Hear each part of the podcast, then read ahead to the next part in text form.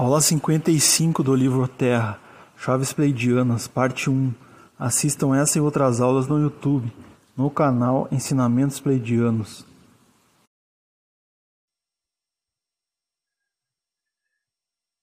Bem, irmãos, mais uma vez queremos dar as boas-vindas a todos os nossos irmãos que aqui estão. Uma boa tarde a todos, sejam todos bem-vindos.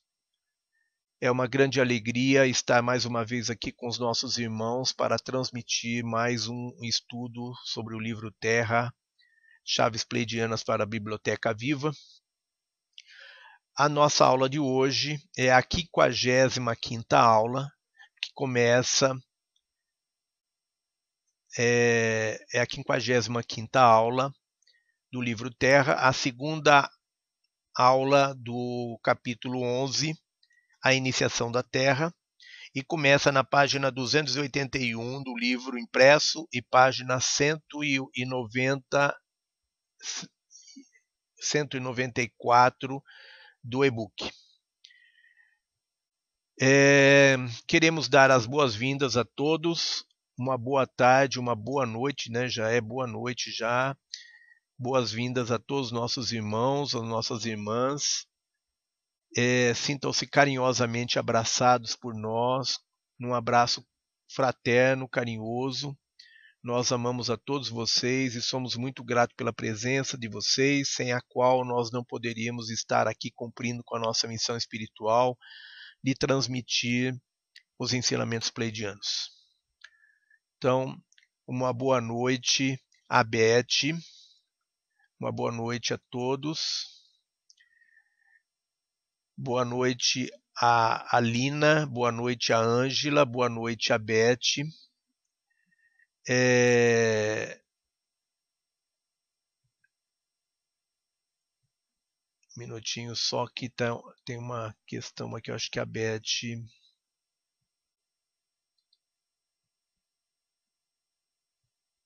Deixa, vamos colocar a, a Beth como como administradora temporária, que eu acho que tinha caído.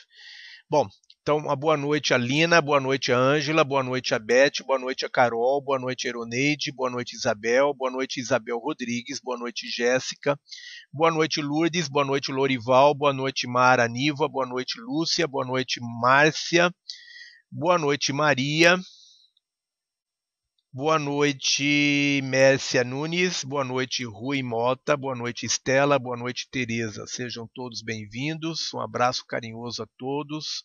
Sintam-se carinhosamente abraçados. A gratidão pela presença de todos.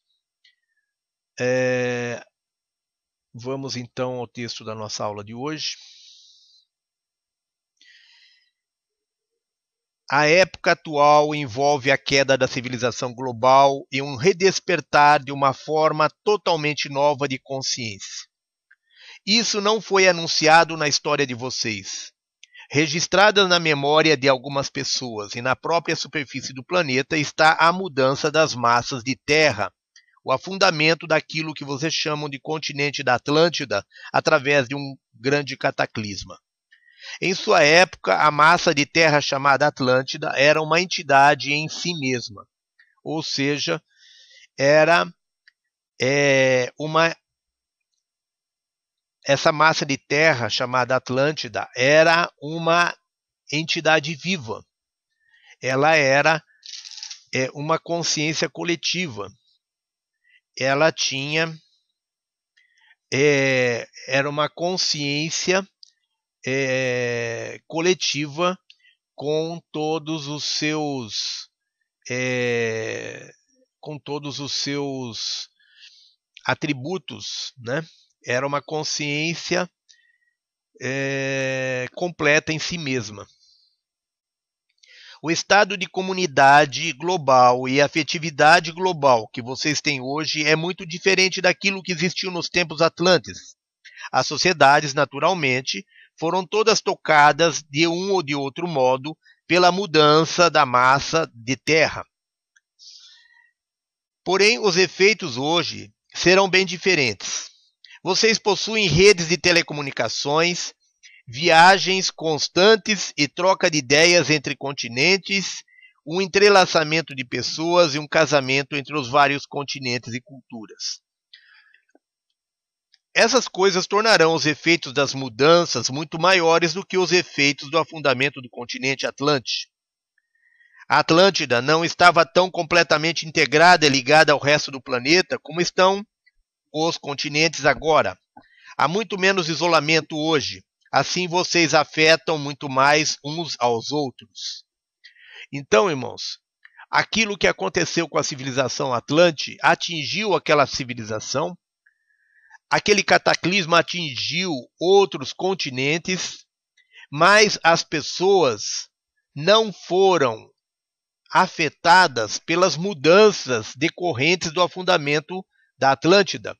Ou seja, foi apenas para os outros, as outras civilizações, esse processo de afundamento da Atlântida foi apenas mais um cataclisma mundial, como tantos outros terremotos e tantos outros cataclismas que nós temos no nosso dia a dia.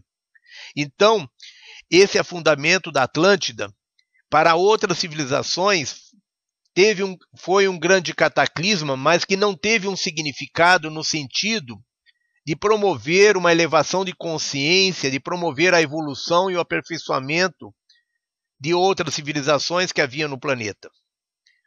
É, a Atlântida, é, tudo o que aconteceu com o fundamento da Atlântida, é, acabou resumindo-se a um, é, um único é, acabou se resumindo a um, uma elevação de consciência é, limitada no espaço a uma pequena a, a apenas aquela civilização que não serviu de, de forma a contribuir para a elevação da consciência da humanidade.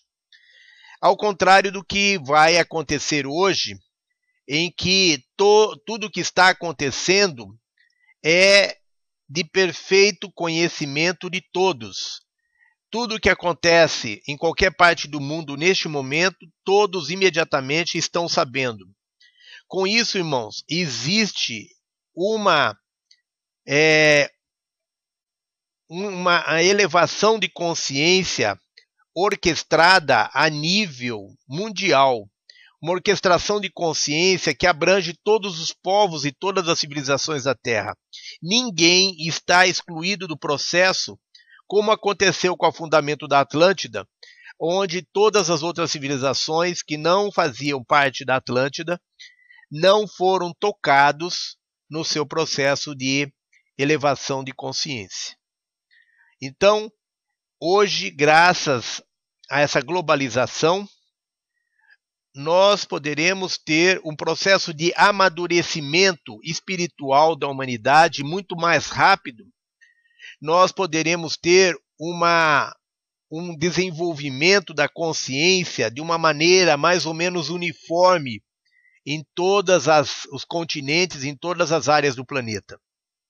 Então, irmãos, hoje nós não temos mais desculpas para não haver a elevação da consciência da humanidade. Em outros tempos, as pessoas que tinham acesso aos segredos eram apenas os iniciados.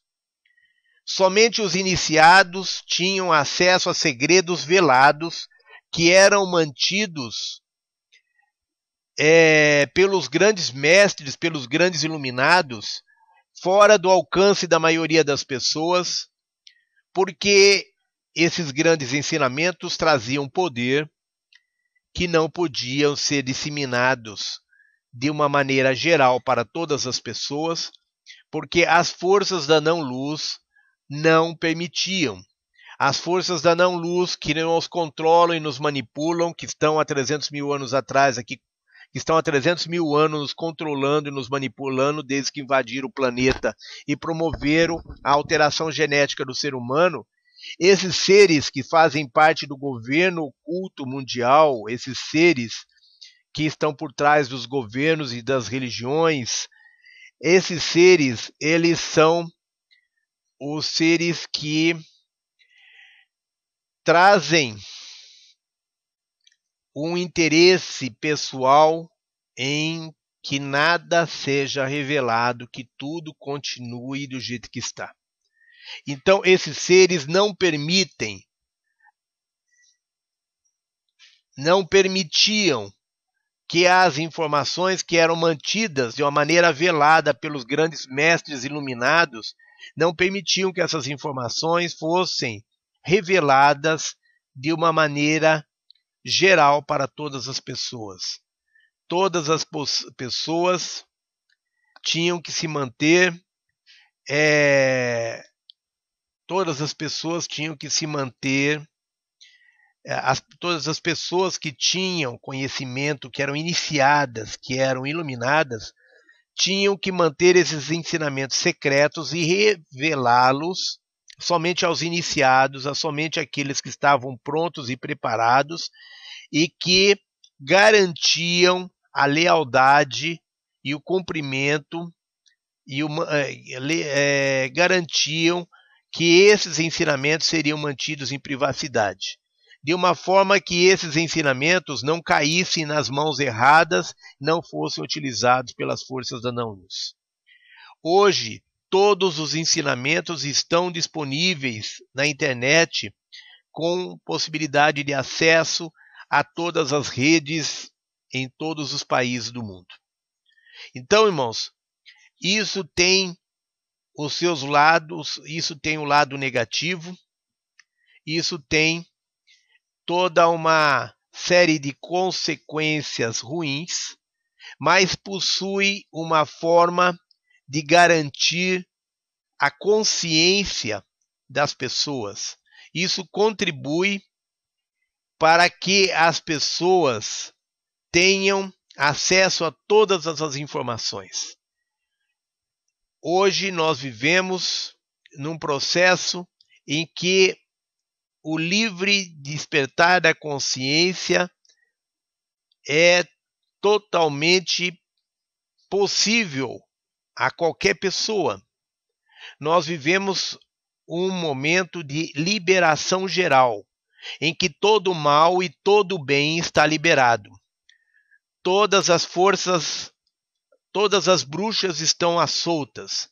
Todas as forças da não-luz estão à solta, estão com a corda toda todas as forças da luz estão abertas, estão livres. E o que cada um vai fazer do poder que adquire através desses ensinamentos vai depender da consciência e do livre-arbítrio de cada um. Então, nós vivemos um momento de liberação geral. É o momento de cada um assumir a responsabilidade é o momento em que cada um deve desenvolver sua, o seu poder com responsabilidade e com consciência. Então, irmãos, nós estamos no período de separação do joio do trigo. Nós estamos num período de interregno ou interim, conforme dizem os nossos irmãos pleidianos. É um período em que a consciência, o livre-arbítrio das pessoas é o que manda. As pessoas só vão poder desenvolver essa consciência à medida que souberem de toda a verdade.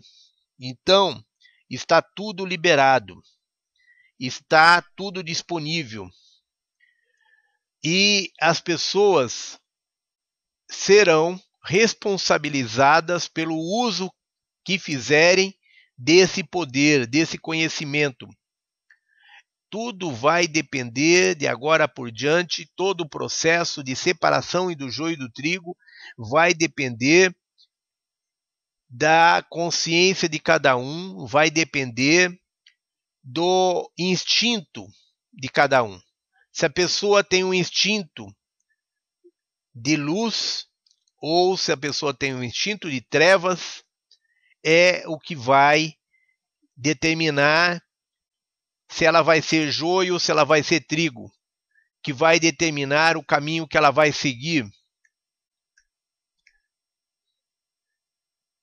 É, esse, esse processo é um processo pessoal, é uma iniciação pessoal individual, mas que está contido dentro de uma massa coletiva. Todos estão se iniciando a todo e qualquer momento. Tudo está disponível. Qualquer um pode se iniciar a qualquer momento e fazer o bom uso ou o mau uso desse poder. Liberou geral e cada um vai ser responsabilizado pelo uso que fizer. Porque esse é o momento, nós estamos próximo do momento final, estamos próximo do momento em que todos têm que fazer a sua escolha Todos precisam escolher o caminho que vão seguir, se o da luz ou da não luz. E para que as pessoas possam ter elementos para escolher de uma forma consciente, de uma forma correta, e que não possam mais tarde alegar que elas não tiveram acesso aos segredos, tudo está sendo liberado, tudo está disponível na internet. E aí vai de cada um sentir, perceber o que é válido e o que não é válido para cada, cada um.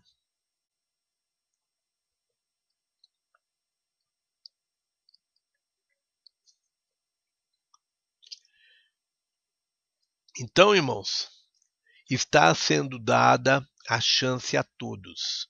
Todos estão tendo a mesma chance. Antigamente, isso era reservado apenas aos iniciados. Agora, irmãos, nós precisamos apenas aprender a fazer uso do nosso livre-arbítrio. Então, irmãos, nós estamos é, vivendo um processo de globalização do conhecimento, da consciência, é um processo onde todo, todas as forças da luz estão expondo tudo aquilo que foi mantido em sigilo, tudo aquilo que foi mantido privado, tudo aquilo que foi mantido em segredo durante todo, toda a existência do planeta. E é o momento em que todas as forças da não-luz estão apelando de todas as formas para tentar confundir as pessoas que estão buscando a luz através de desinformações. Elas estão misturando o que é válido, o que é verdadeiro com o que é falso, criando ciladas, criando formas de confundir as pessoas que estão buscando a luz, de maneira a afastar essas pessoas do caminho da luz.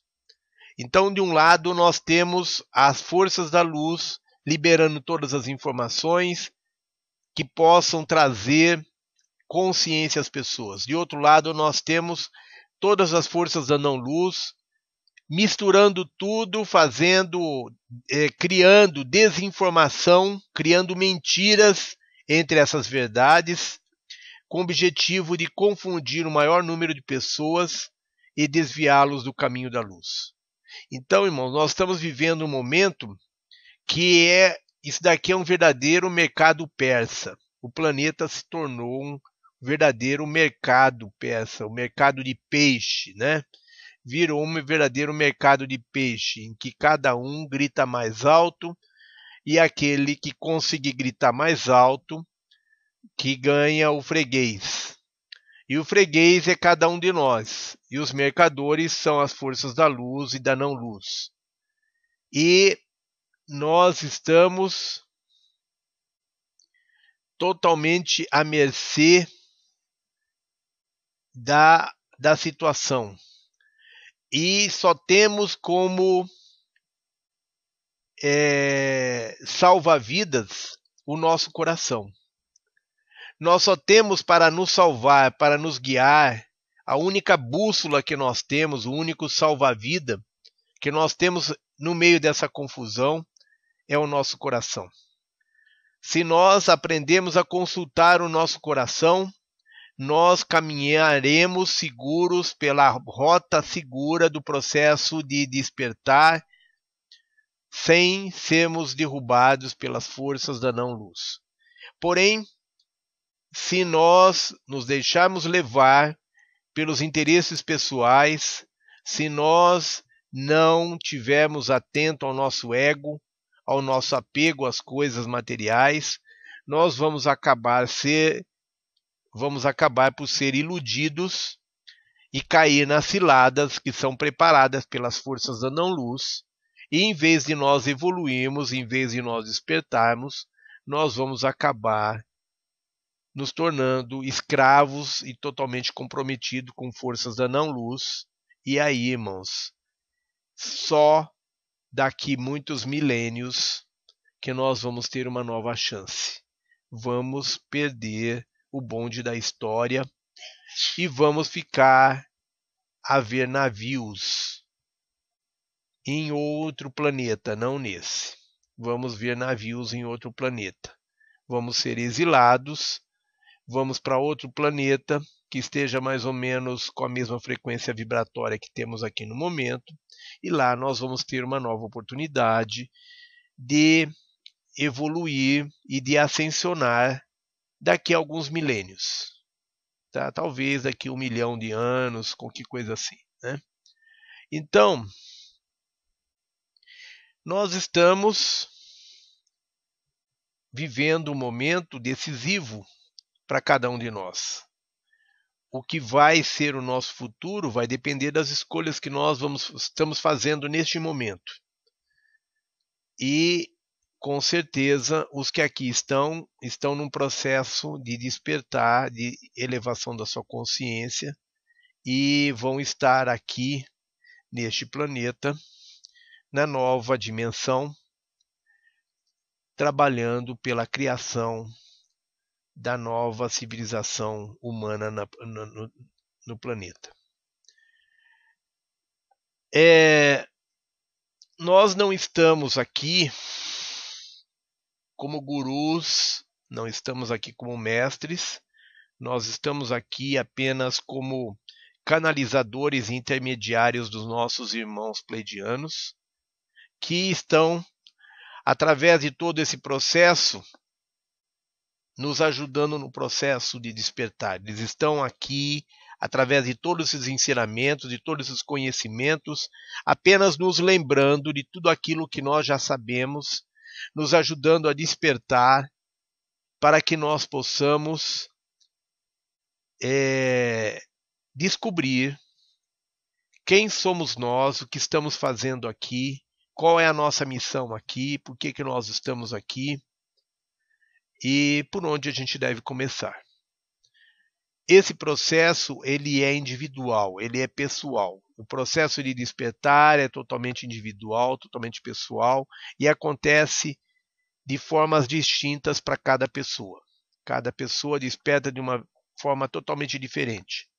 E os nossos mentores e os nossos irmãos estelares aí estão à nossa volta, invisivelmente trabalhando no sentido de nos ajudar nesse processo de despertar e torcendo por nós como verdadeiros animadores de torcidas, torcendo para que nós possamos realmente encontrar o nosso caminho e despertar.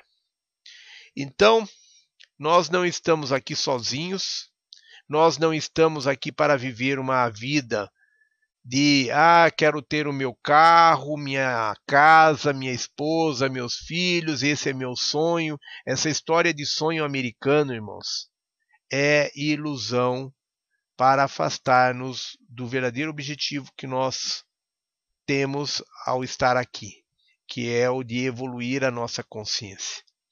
É para isso que nós estamos aqui, e nós que estamos aqui neste momento reunidos, com certeza, em sua maioria, talvez até em sua totalidade, sejamos todos seres não humanos. Provavelmente somos todos seres oriundos de outros sistemas estelares que para cá vieram com uma missão espiritual que vai a sua, a sua revelação vai depender da nossa elevação de consciência, da elevação de consciência de cada um dos irmãos que aqui está. Então, irmãos, todo esse processo é pessoal, é individual e tem como únicos guias os nossos mentores, os nossos irmãos estelares, que fazem um trabalho por dentro, por dentro, não um trabalho exterior. Não adianta buscar mensagem dos seus mestres, dos seus guias, dos seus mentores na internet, que o que vocês vão encontrar lá serão mensagens e canalizações, em sua maioria falsas, desinformação transmitida por seres da não-luz, se fazendo passar por seres da luz. Então não confiem na assinatura de quem escreveu, Confiem no discernimento de vocês, confiem no seu coração em julgar as informações e avaliar se elas são informações ou desinformações. Tá? Porque os mestres da não luz, eles são eles são mestres, os seres da não luz são mestres em enganar, em mentir, em se fazer passar por seres da luz e transmitir mentiras e desinformação para confundir as pessoas e afastá-las do seu caminho do despertar. Então, usem discernimento, estejam atentos a isso e entendam que a comunicação com seus mestres, que todos nós temos os nossos mestres, temos os nossos mentores, temos os nossos anjos da guarda, os nossos orixás, xamãs, animais de poder, todos nós temos todo esse amparo dessa estrutura espiritual. Todos nós temos os nossos irmãos estelares que estão aí ao nosso lado. Compete a nós apenas buscarmos abrir esse canal para que eles possam se manifestar e se revelar a nós e nos guiar, nos conduzir para a nossa verdade, para que nós possamos descobrir quem nós somos, o que estamos fazendo aqui, qual a nossa missão, etc. Então, irmãos, não adianta buscar fora o que está dentro. Todo o processo de despertar é um processo de amadurecimento espiritual, de elevação do nível de consciência e de abertura dos canais de comunicação com os nossos mentores pessoais, com os nossos é, amparadores, os nossos mestres, os nossos guias, e tudo isso acontece a nível interno não vão encontrar isso na internet, nem em mensagens, nem canalizações, em lugar nenhum. Com exceção dos livros dos nossos irmãos pleidianos, que são livros que, chamados por eles, segundo os nossos irmãos pleidianos dizem, os livros deles não são uma obra literária pronta e acabada. As mensagens dos nossos irmãos pleidianos contidas nesses três livros Mensageiros do Amanhecer, o livro Terra e o Recuperar é o Poder, que são os três livros ditados pelos pleidianos através da Bárbara Marciniak, canalizado por eles através da Bárbara. Esse, o conteúdo desses livros, irmãos, esses livros eles não são uma, uma obra literária pronta e acabada. Esses livros são uma mensagem viva que trazem informações é codificada que serve para despertar a verdade que está dentro de cada um de nós. Cada uma dessas informações dos nossos irmãos pleidianos trazem senhas, códigos de ativação dos arquivos contendo a nossa verdade, que estão compactados e armazenados lá no fundinho do nosso HD. Tá? Esses arquivos estão compactados, eles trazem a nossa verdade, e só quando nós conseguimos ativar a descompactação deles que a gente dá aquele suspiro assim, fala eureka, descobrir a verdade, a minha verdade. E vocês então vão perceber que uma luz se acende assim e que todas as informações vão se desdobrando, vão se abrindo e vão se conectando, vão se encaixando como que um quebra-cabeça que estivesse faltando apenas uma última peça. E essa última peça então vem para promover a nossa compreensão, a nossa percepção da nossa verdade. E os nossos irmãos pleidianos estão aqui com o objetivo de nos lembrar dessa verdade. Eles não estão aqui para nos ensinar nada. E todo o material contido nesses livros, todos os ensinamentos pleidianos contidos nesse livro, nesses livros, são então, irmãos, apenas para promover, são histórias para promover o nosso despertar. Aula 55 do livro Terra, Chaves Pleidianas, parte 2. São histórias para ativar, promover a ativação da nossa consciência, da nossa verdade pessoal. Isso, irmãos, é iniciação. Isso que nós estamos recebendo aqui é uma iniciação feita pelos pleidianos através dessas obras que contêm senhas e códigos de ativação. Nós não estamos aqui para ensinar nada a ninguém. Ibiatã não é mestre e não é guru de ninguém. Ibiatã é apenas um tocador de sino, é apenas um despertador, um tocador de bumbo, que está aqui para mantê-los acordados, para ajudar no seu processo de despertar e mantê-los acordados e conduzi-los a um processo de interiorização, um processo de meditação, um processo em que cada um vai encontrar dentro de si a sua própria verdade.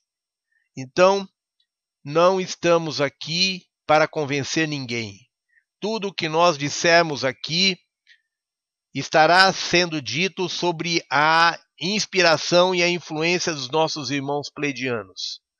Tudo que for dito aqui merece uma introspecção, merece uma avaliação pessoal de cada um dos nossos irmãos.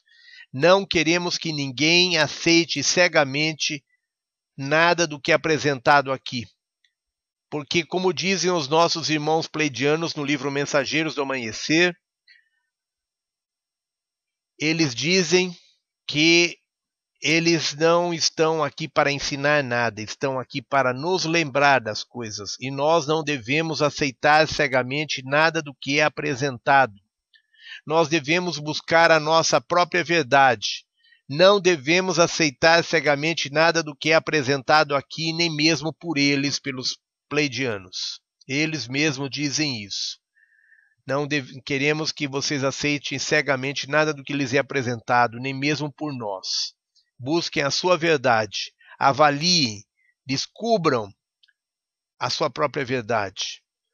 Então, irmãos, nós, como instrumentos, como canal dos nossos irmãos pleidianos, nós estamos aqui apenas para retransmitir a vocês essa orientação dos irmãos pleidianos.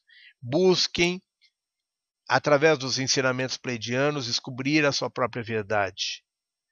Não aceite uma verdade que venha de fora, nem mesmo aquela que lhes é, lhes é apresentado pelos pleidianos. Busquem a sua verdade. Montem o seu quebra-cabeça. E aí vocês vão valorizar muito mais toda a verdade encontrada do que se nós estivéssemos aqui ensinando a vocês todo esse, esse procedimento ele necessita de uma ferramenta que é importantíssima, que é a principal.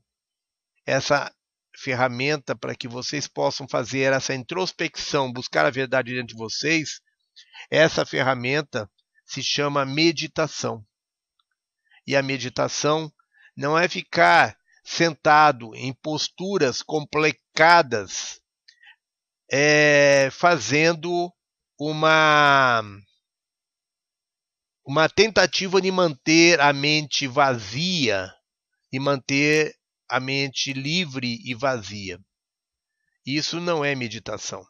Meditação é nós estarmos confortavelmente instalados em algum lugar, de preferência em contato com a natureza, deitados, sentados, e nós saímos fora do foco que é o foco que eles tentam nos impor a todo instante, que é o foco do nosso exterior, e voltarmos o nosso foco totalmente na direção contrária, voltarmos o nosso foco na direção interior, voltarmos o nosso foco, tirarmos o nosso foco do exterior e levarmos, voltarmos para o nosso interior, tirarmos o nosso foco da nossa mente racional e voltarmos o foco para o nosso coração. Então, irmãos, meditação, segundo os nossos irmãos pleidianos nos ensinaram, é estarmos em comunhão com a fonte, com o Criador primordial, através do amor, da alegria, da gratidão, da compaixão, da esperança. Quando nós mudamos o foco para o nosso coração e nós nos imaginamos nos fundindo ao Pai Criador, nos integrando a Ele, nos entregando a Ele de corpo e alma, saindo do comando, saindo do controle, colocando o comando na mão do Criador e confiando que nós somos divinamente guiados a todos os instantes, só quando nós conseguimos isso, quando nós fizermos o nosso processo de rendição à luz, que nós vamos encontrar o verdadeiro caminho interior, o caminho por dentro, o caminho que nos leva a, ao despertar, à elevação da consciência. Então, busquem fazer as suas meditações estando em paz, estando, estando, buscando estar em comunhão com o Criador, se fundindo, se abraçando ao Pai Criador, se entregando a Ele e não se anulando, mas se fundindo ao Pai Criador, se integrando a Ele e deixando que Ele nos conduza. Nós não estamos aqui para ficar brigando com a nossa mente para mantê-la vazia para poder conseguir meditar.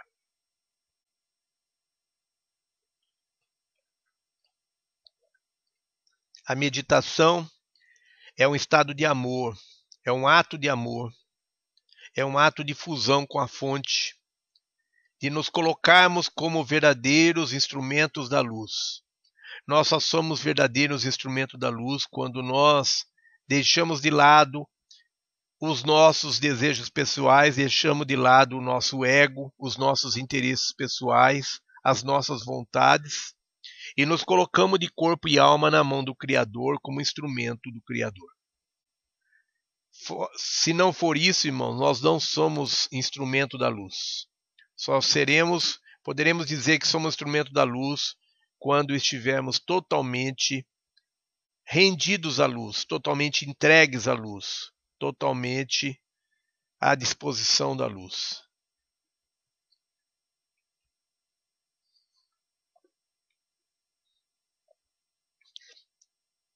Sem isso, irmãos, não estaremos seguindo o caminho da iniciação, o caminho do despertar. E esses livros, irmãos, que são mensagens vivas dos nossos irmãos pleidianos, eles vêm para promover esse nosso despertar da consciência, para promover, nos ajudar a recobrar a consciência de toda a verdade que está dentro de nós. Esses livros trazem chaves que ativam verdades dentro de nós, de tal forma que se os irmãos lerem esses livros mil vezes, mil vezes terão a impressão de estar lendo esses livros pela primeira vez. Por quê? Porque a cada leitura que fizerem, terão um grau de consciência mais elevado. E aí terão uma visão totalmente diferente das leituras anteriores.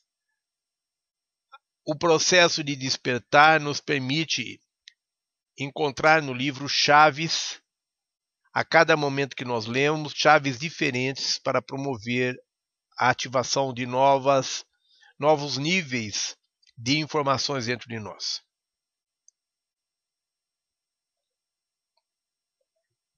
Então, irmãos, vamos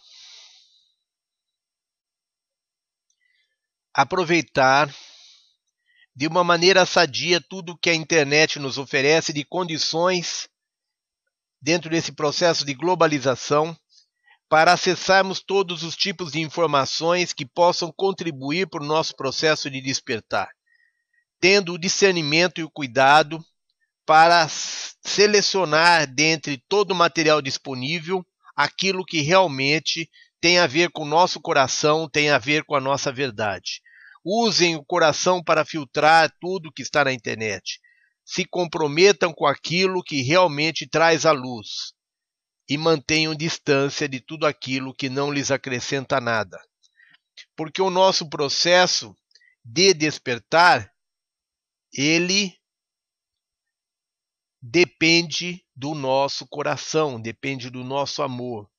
É um processo pessoal, não é um processo de aprendizado como outro qualquer. Então, não percam, não percam de é, não percam do seu campo de visão, não, não percam da a, a, é, não percam de não não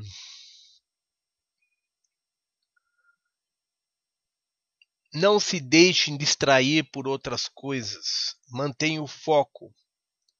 Não deixem que outras coisas é, distraiam e afastem vocês da sua jornada, do seu caminho de iluminação, do seu caminho de despertar. Nós estamos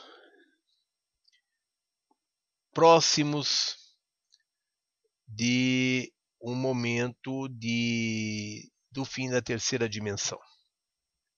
Nós estamos chegando próximo do fim da terceira dimensão e precisamos desde já começar a meditar sobre o que é a quinta dimensão, como será a quinta dimensão.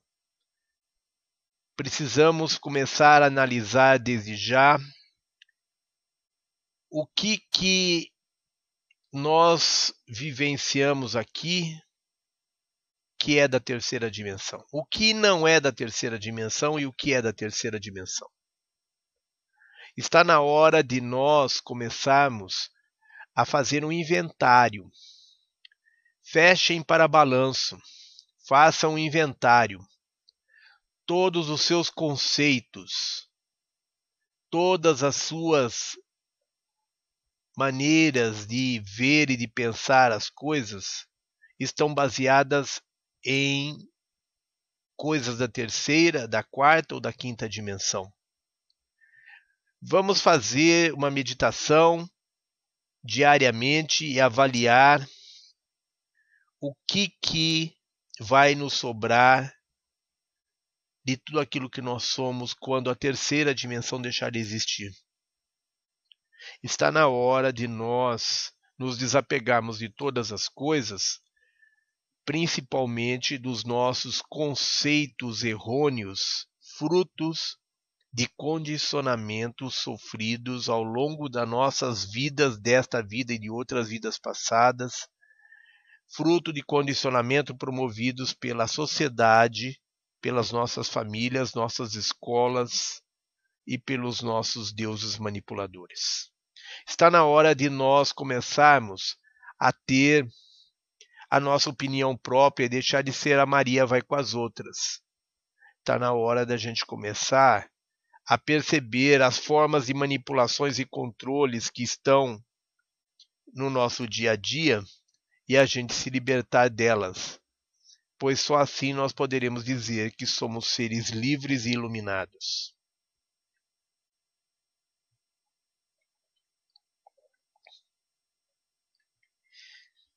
Então, irmãos, vamos aproveitar o que a internet nos oferece, vamos aproveitar o que os livros nos oferecem, tendo o cuidado e o discernimento de sermos seletivos usando para isso o nosso coração. Vamos buscar a nossa verdade através da meditação. Não vamos incorporar nada do que vamos encontrar na internet, nos livros, como a nossa verdade. Vamos primeiro meditar, vamos sentir cada uma dessas informações, ver o que é desinformação, o que é informação verdadeira, o que é manipulação e controle, e vamos aos poucos integralizando todo esse conhecimento no dia a dia à medida que nós vamos comprovando a veracidade dessas informações. Não tenham pressa de incorporar esse conhecimento como suas verdades. Tenham isto sim cuidado e discernimento para que essas, essas informações sejam integralizadas em seu conhecimento, em sua sabedoria, de uma forma segura e equilibrada. Vamos buscar sempre a verdade dentro de nós. E nós vamos perceber então que tudo isso vai contribuir para o nosso amadurecimento e para o amadurecimento de todas as outras pessoas que estão em contato conosco. Vamos participar desse turbilhão de evolução que a luz está criando e vamos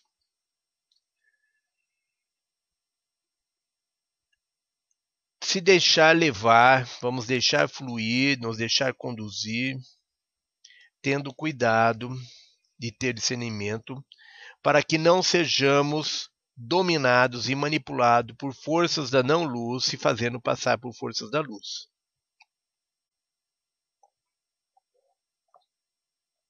Tenho cuidado de avaliar sempre os argumentos, avaliar os conteúdos à sombra da espiritualidade, à luz da espiritualidade, aliás, à luz do seu coração.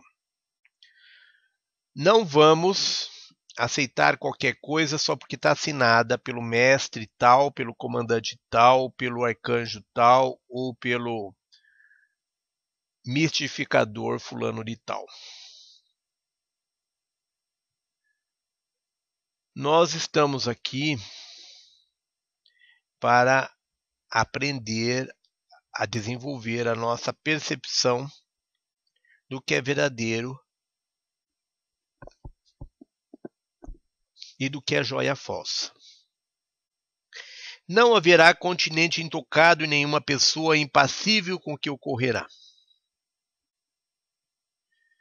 Então, nós estamos dizendo aqui: a Atlântida não estava tão completamente integrada e ligada ao resto do planeta como estão os continentes agora. Há muito menos isolamento hoje, assim vocês afetam muito mais uns aos outros. Então, hoje nós temos, graças à comunicação, todo um, uma, um processo de globalização, toda uma, um intercâmbio de informações que nos possibilita é, desenvolvermos juntos, desenvolvermos é, de uma forma integrada. Não haverá continente intocado e nenhuma pessoa impassível com o que ocorrerá. Poucos de vocês não terão de migrar, pois todos, basicamente, em algum ponto irão se mudar. Para alguns de vocês, isso é inaudito.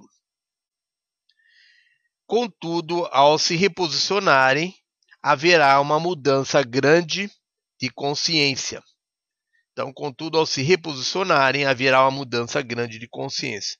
Então, todos nós, neste momento, estamos sujeitos a esse processo de é, mudanças. Nós estamos vivenciando um momento de grandes mudanças em todos os aspectos, e essas mudanças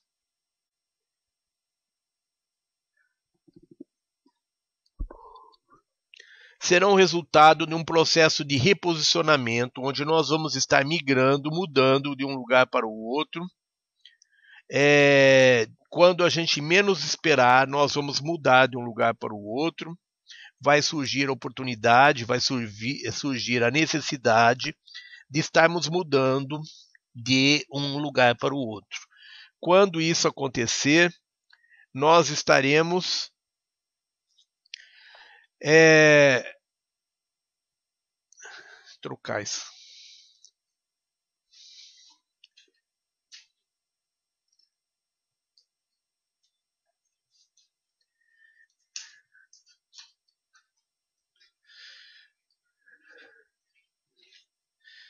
Essa cadeira está melhor. Não. Obrigado. Então, irmãos, quando nós estamos é, dentro desse processo de é, iniciação, quando nós estamos dentro desse processo de mudanças, nós vamos, essas mudanças vão atingir não só o nosso interior, mas vão começar a acontecer mudanças de local, de reposicionamento nós vamos começar a mudar de local, nós vamos começar uma migração. Vai começar a ocorrer uma grande mudança de populações de local no planeta. As, as pessoas vão começar a mudar de lugar. E isso vai ser uma coisa muito pessoal de cada um. Não é para ninguém aqui seguir o mestre Biatã ou o guru Ibiatã, mesmo porque não existe mestre nem guru Ibiatã. Não é para seguir nenhum mestre, nenhum guru, irmãos. É para seguir o mestre que está dentro de vocês, que é o seu coração. E o coração de cada um vai chegar uma hora que vai dizer que está é chegada a hora de deixar tudo para trás e seguir em frente, mudar de cidade, mudar de estado, mudar de país. Tudo isso é uma influência que nos está conduzindo para um estado de iniciação, um estado de aprendizado, um estado de preparação para o momento em que nós vamos estar é, vamos estar despertando para coisas novas. Essas mudanças vão contribuir para nós descobrirmos coisas novas. Essas mudanças vão contribuir para nós rompermos com as nossas raízes, nós nos desligarmos de condicionamentos, nós nos libertarmos de condicionamentos, nos libertarmos de nossas raízes. É, esse processo de libertação ele é um processo interior, é um processo de elevação de consciência, mas que depende de, de uma libertação em todos os sentidos, inclusive uma libertação do ambiente que nós vivemos, do lugar que nós vivemos. E essa, esse processo de libertação, ele é, quando envolve mudanças físicas de lugar de residência, de lugar em que nós vivemos, ele traz um amadurecimento muito grande.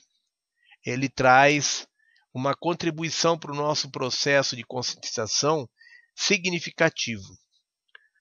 Basta dizer que o Ibiatã já viveu em 15 cidades diferentes, muitas delas mais de uma vez.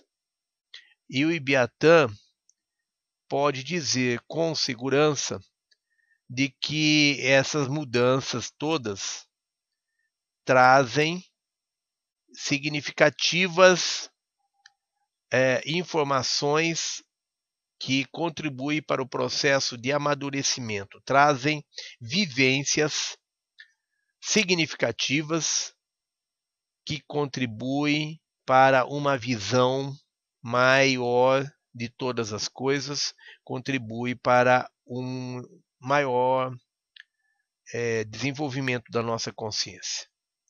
Então, irmãos, não estamos querendo dizer que é necessário que façam a mesma coisa, que morem em 15 cidades diferentes, mas é necessário que os irmãos se desapeguem do lugar onde estão. Levante âncoras, levantem as âncoras, não fiquem ancorados em lugar algum. Se deixem levar pela, pelo coração. Para onde o coração apontar, vocês vão. E libertem-se das raízes, libertem-se dos apegos, libertem-se dos seus círculos de amigos, libertem-se de tudo aquilo que os mantém preso a este lugar. Porque, irmãos, nós somos seres espirituais, nós estamos aqui neste momento vivendo uma vida como seres humanos. Nós não somos humanos, nós estamos vivendo como humanos. Nós somos seres do futuro. Nós somos nós somos seres é, de outros sistemas. Nós não somos humanos. Nós viemos para cá para sermos treinados ao longo de alguns milhares de anos e aprender o que é ser humano. Nós viemos do futuro e fomos levados lá para o passado, para 3, 4 mil anos atrás. Nós encarnamos neste planeta há 3, 4 mil anos atrás, no Antigo Egito, na antiga Roma, na antiga Grécia. Ou seja, vivemos entre as civilizações antigas, entre os maias, entre os incas, e nós vivenciamos experiências que nos ensinaram a ser humanos. Embora nós não sejamos humanos, nós aprendemos a ser humanos. E agora nós estamos vivenciando um momento em que é preciso que a gente recobre, recobre a consciência de quem nós somos, de onde viemos, o que estamos fazendo aqui. Isso faz parte do processo de ascensão, isso faz parte do processo de despertar da consciência e implica na necessidade de nós nos libertarmos de todas as coisas, inclusive das nossas ligações físicas com o ambiente e a comunidade que a gente vive. Não se deve sair simplesmente porque o Ibiatã falou, vão botar a mochila nas costas e vão meter o pé na estrada. Não é bem isso.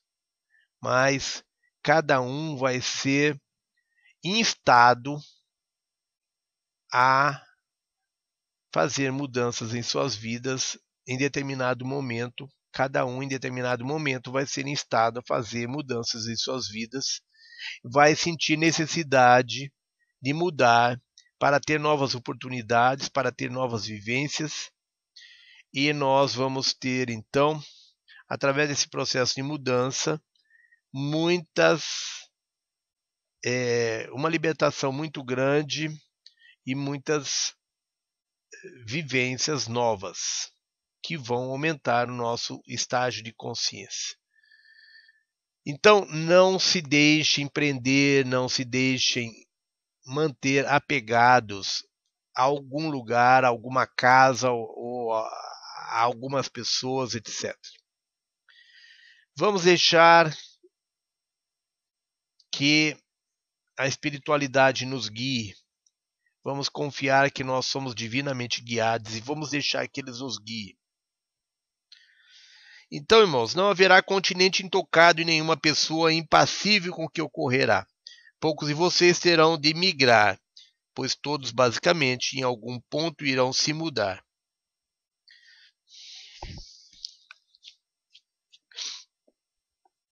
Aula 55 do livro Terra, Chaves Pleidianas, parte 3. Para alguns de vocês isso é inaudito, contudo, ao se reposicionarem, haverá uma mudança grande de consciência.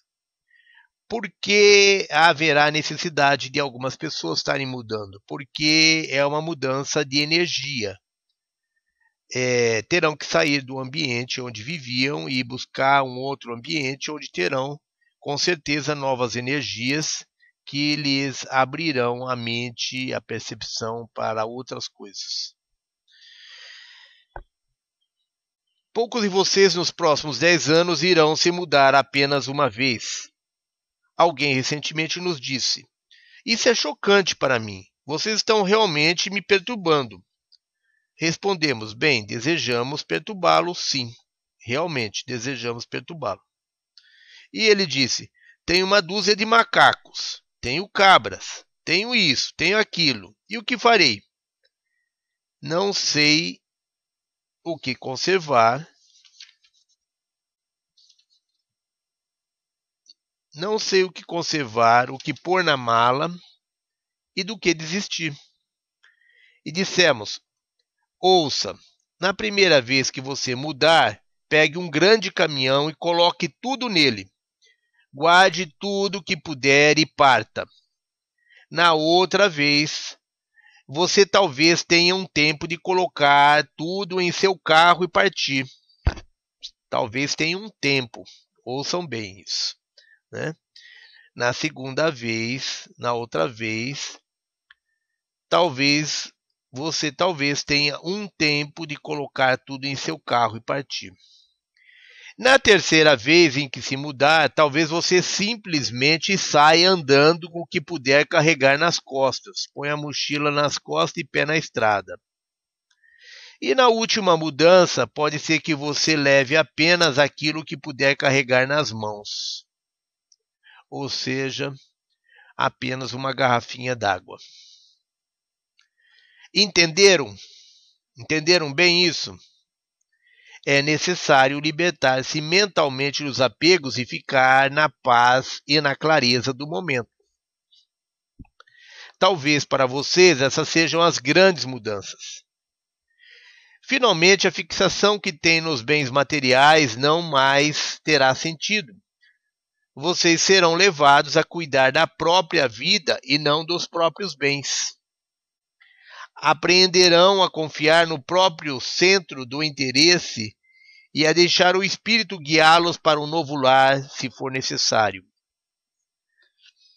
Então vamos deixar que o nosso coração, o nosso espírito guardião, o nosso nosso anjo da guarda, né, é, nos guie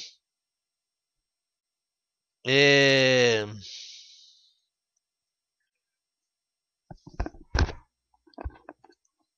para um novo lar, se for necessário.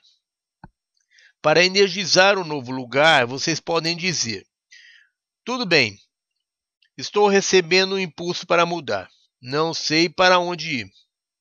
Então, há várias maneiras de energizar o novo endereço.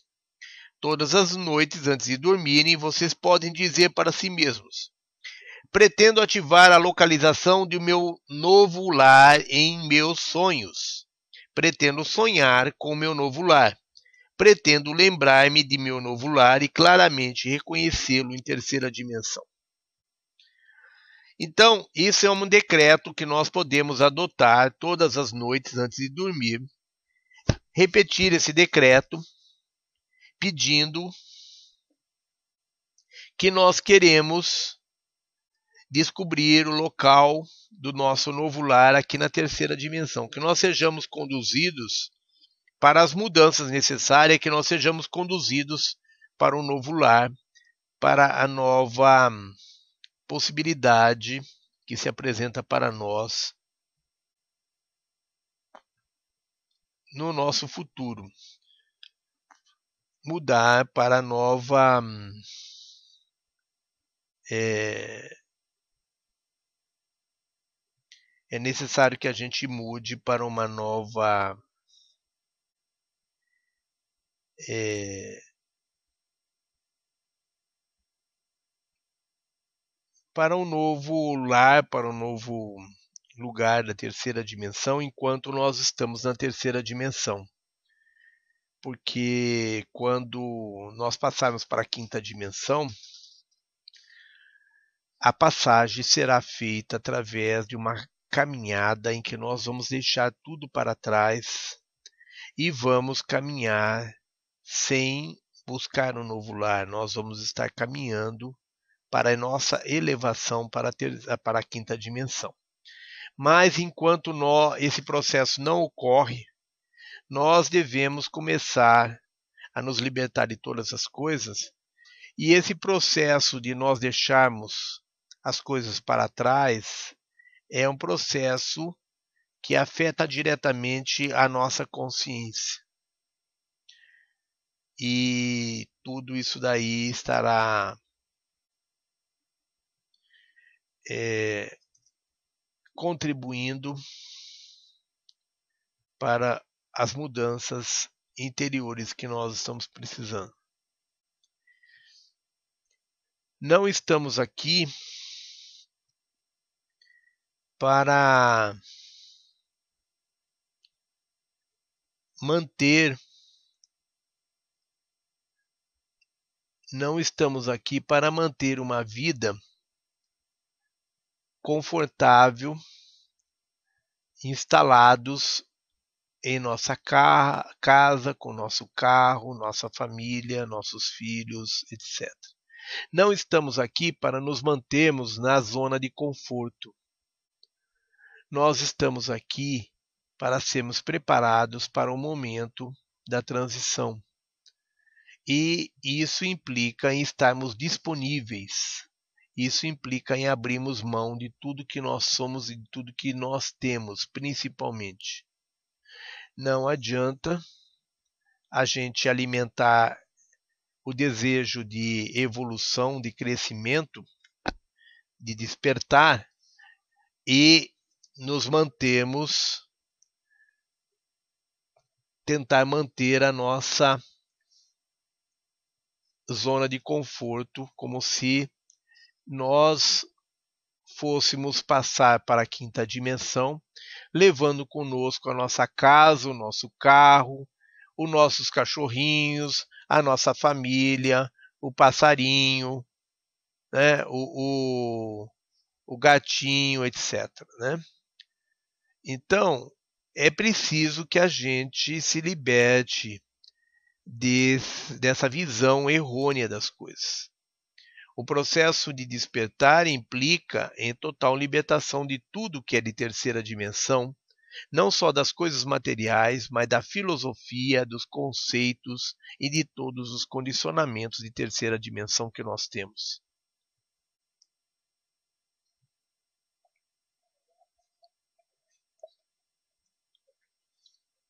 Então, irmãos, muita gente quer ascensionar, muita gente quer fugir dessa confusão que está aqui, quer fugir de todo esse estado degenerado de coisas que aumenta dia a dia, mas ninguém quer perder a sua estabilidade, ninguém quer sair da sua zona de conforto, Ninguém quer se afastar da sua família, dos seus bens.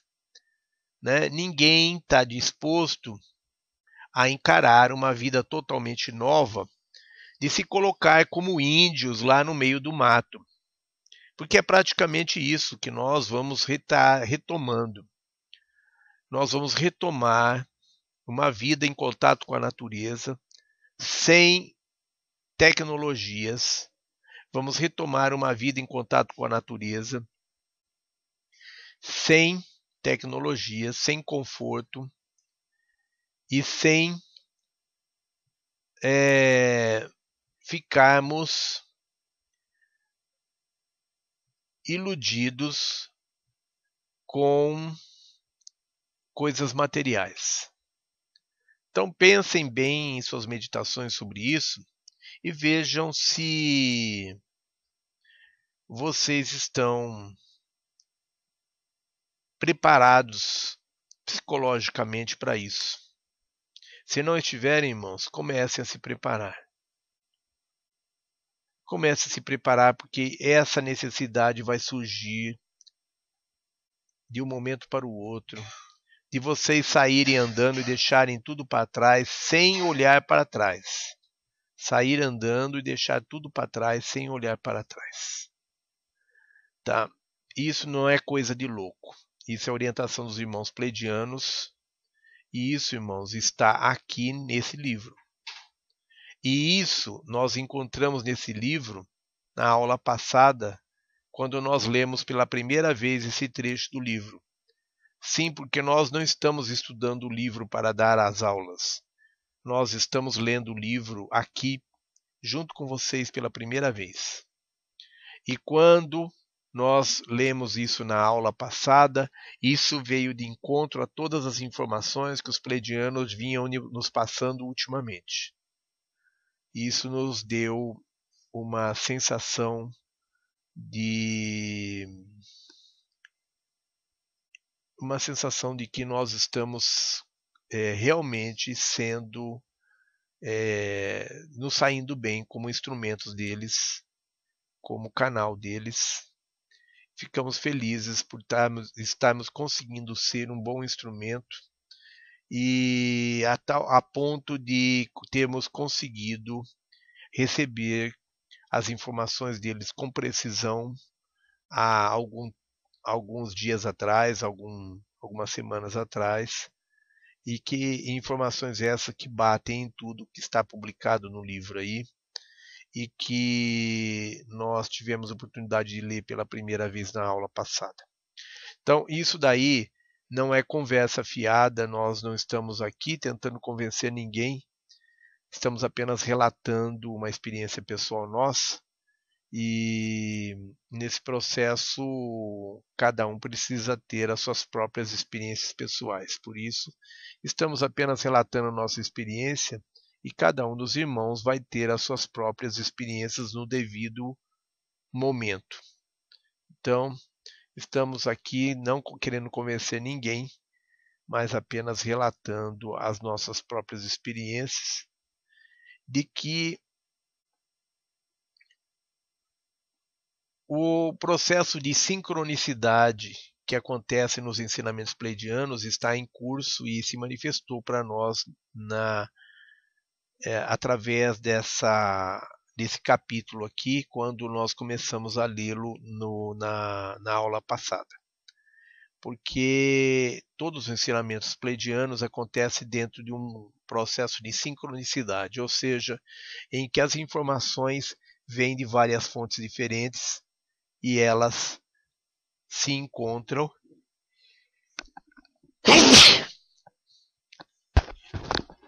Desculpe, irmãos. Todo esse processo vem esse todo esse aprendizado vem é, ele acontece dentro de um processo de sincronicidade onde as informações vêm de várias fontes diferentes e se e, e se juntam dentro de nós como um quebra-cabeça. Então, nós estamos passando, neste momento, por uma, um processo desse tipo, através dos ensinamentos pleidianos. Isso é uma coisa muito pessoal nossa, que nós só estamos comentando aqui para os irmãos terem uma ideia de como a coisa funciona. Não estamos querendo convencer ninguém, e quem quiser acreditar que nós estamos lendo esse livro pela primeira vez aqui para vocês, é, acreditem. Se não quiserem, também é, fica a critério da, de cada um. Nós não temos interesse nenhum de convencer ninguém disso. Mas é uma experiência interessante que está acontecendo conosco e nós nos propusemos, nós aceitamos o desafio dos irmãos pleidianos de estarmos aqui dando as aulas sem lermos com antecedência os textos, e isso é, está trazendo para nós experiências pessoais interessantíssimas. E está nos possibilitando a sermos o melhor instrumento dessas informações para os nossos irmãos que aqui estão. Isso que importa. Então, voltando ao nosso texto, é... enquanto as mudanças ocorrem, muitos animais. Aliás, nós estávamos no outro parágrafo, né?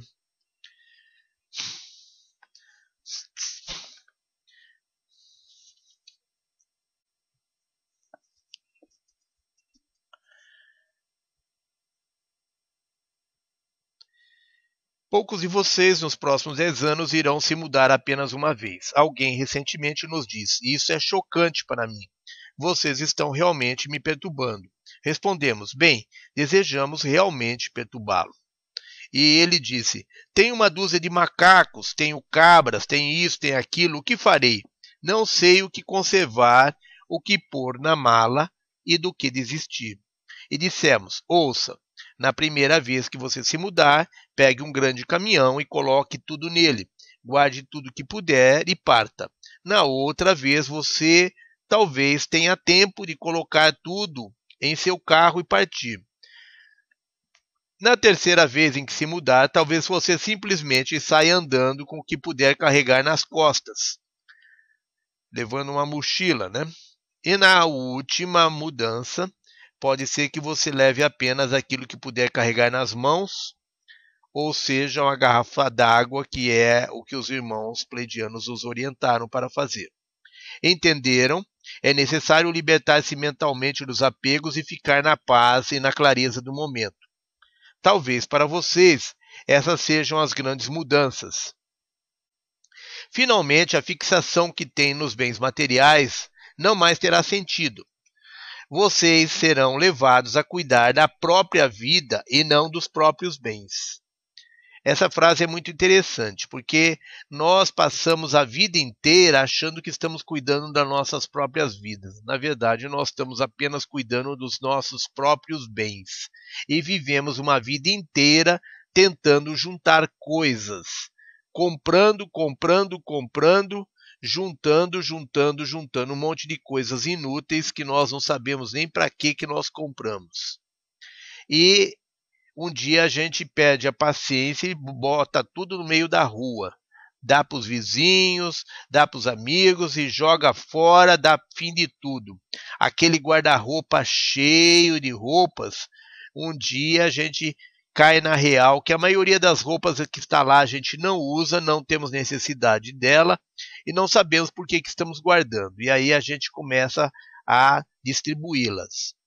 Então, irmãos, está é, chegando a hora desse, de a gente é, disso acontecer em nossas vidas, né? É, e nós vamos então descobrir que nós passamos a vida inteira juntando bens e cuidando dos bens em vez de cuidar da nossa vida, em vez de cuidar de nós mesmos. Isso é um, uma, esse é uma, um processo de ilusão, isso é uma, uma forma de ilusão, é uma forma de nos desviar do que interessa, que é o nosso processo interior. E aí nós vai chegar uma hora que a gente vai descobrir isso, né? Então vocês serão levados a cuidar da própria vida e não dos próprios bens. Aprenderão a confiar no próprio centro do sentimento e a deixar o espírito guiá-los para um novo lar se for necessário se for necessário um novo lar, né? Porque provavelmente não vai ser necessário, né? Então, de qualquer forma, nós temos que aprender a confiar no Espírito e deixar que ele nos conduza. Ter em mente sempre que nós somos divinamente guiados e temos que confiar nisso e deixar acontecer. Então aprenderão a confiar no próprio centro do sentimento e a deixar o Espírito guiá-los para um novo lar, se for necessário. Para energizar o novo lugar, vocês podem dizer. Tá? Então vamos supor que a gente encontre um novo lugar, que a gente tenha necessidade de um novo lugar, que a gente encontre esse novo lugar. Né? Então, para energizar esse novo lugar, vocês podem dizer: tudo bem, estou recebendo um impulso para mudar, não sei para onde ir. Então, há várias maneiras de energizar o novo endereço. Todas as noites antes de dormirem, vocês podem dizer para si mesmos: pretendo ativar a localização de meu novo lar em meus sonhos. Pretendo sonhar com meu novo lar. Pretendo lembrar-me de meu novo lar e claramente reconhecê-lo na terceira dimensão. Então, irmãos, é, à medida que vai chegando próximo do nosso do fim da terceira dimensão, no nosso processo de mudança para uma outra dimensão, vai nos dando uma agonia. Aquela agonia da gente sair andando, da gente deixar tudo para trás, da gente mudar, da gente mudar de cidade, da gente mudar de casa, aquela insatisfação, vai dando aquele aquele bichinho carpinteiro começa, né, a, a mexer conosco de que está na hora de, de mudar, está na hora de largar tudo, e a gente fica resistindo. Ah, mas eu gastei tanto dinheiro para comprar isso, mas é ah, aquilo ali, pô, eu queria tanto ter aquilo ali, no fim eu comprei, vou largar para trás. Ah, mas é... então todos esses ah aí, todos esses ah, mas, né? Esse a mais aí, ele vai é, durar algum tempo e durante esse tempo vocês vão descartando parte das coisas e com outras partes vocês vão ficando no a mais, né? A mais, a mais e vão guardando. Mas vocês vão sentir a necessidade de mudança, vocês vão sentir uma insatisfação permanente em todo quanto é lugar que vocês estiverem. Vocês vão se sentir insatisfeitos, vocês vão se sentir vão sentir que aquele não é o seu lugar, que aquele não é o, o, seu lugar definitivo, que vocês estão apenas de passagem. Em todo lugar que vocês chegarem, que vocês buscarem um lar, vão descobrir que vocês estão de passagem, que o lugar não é definitivo. É... Então,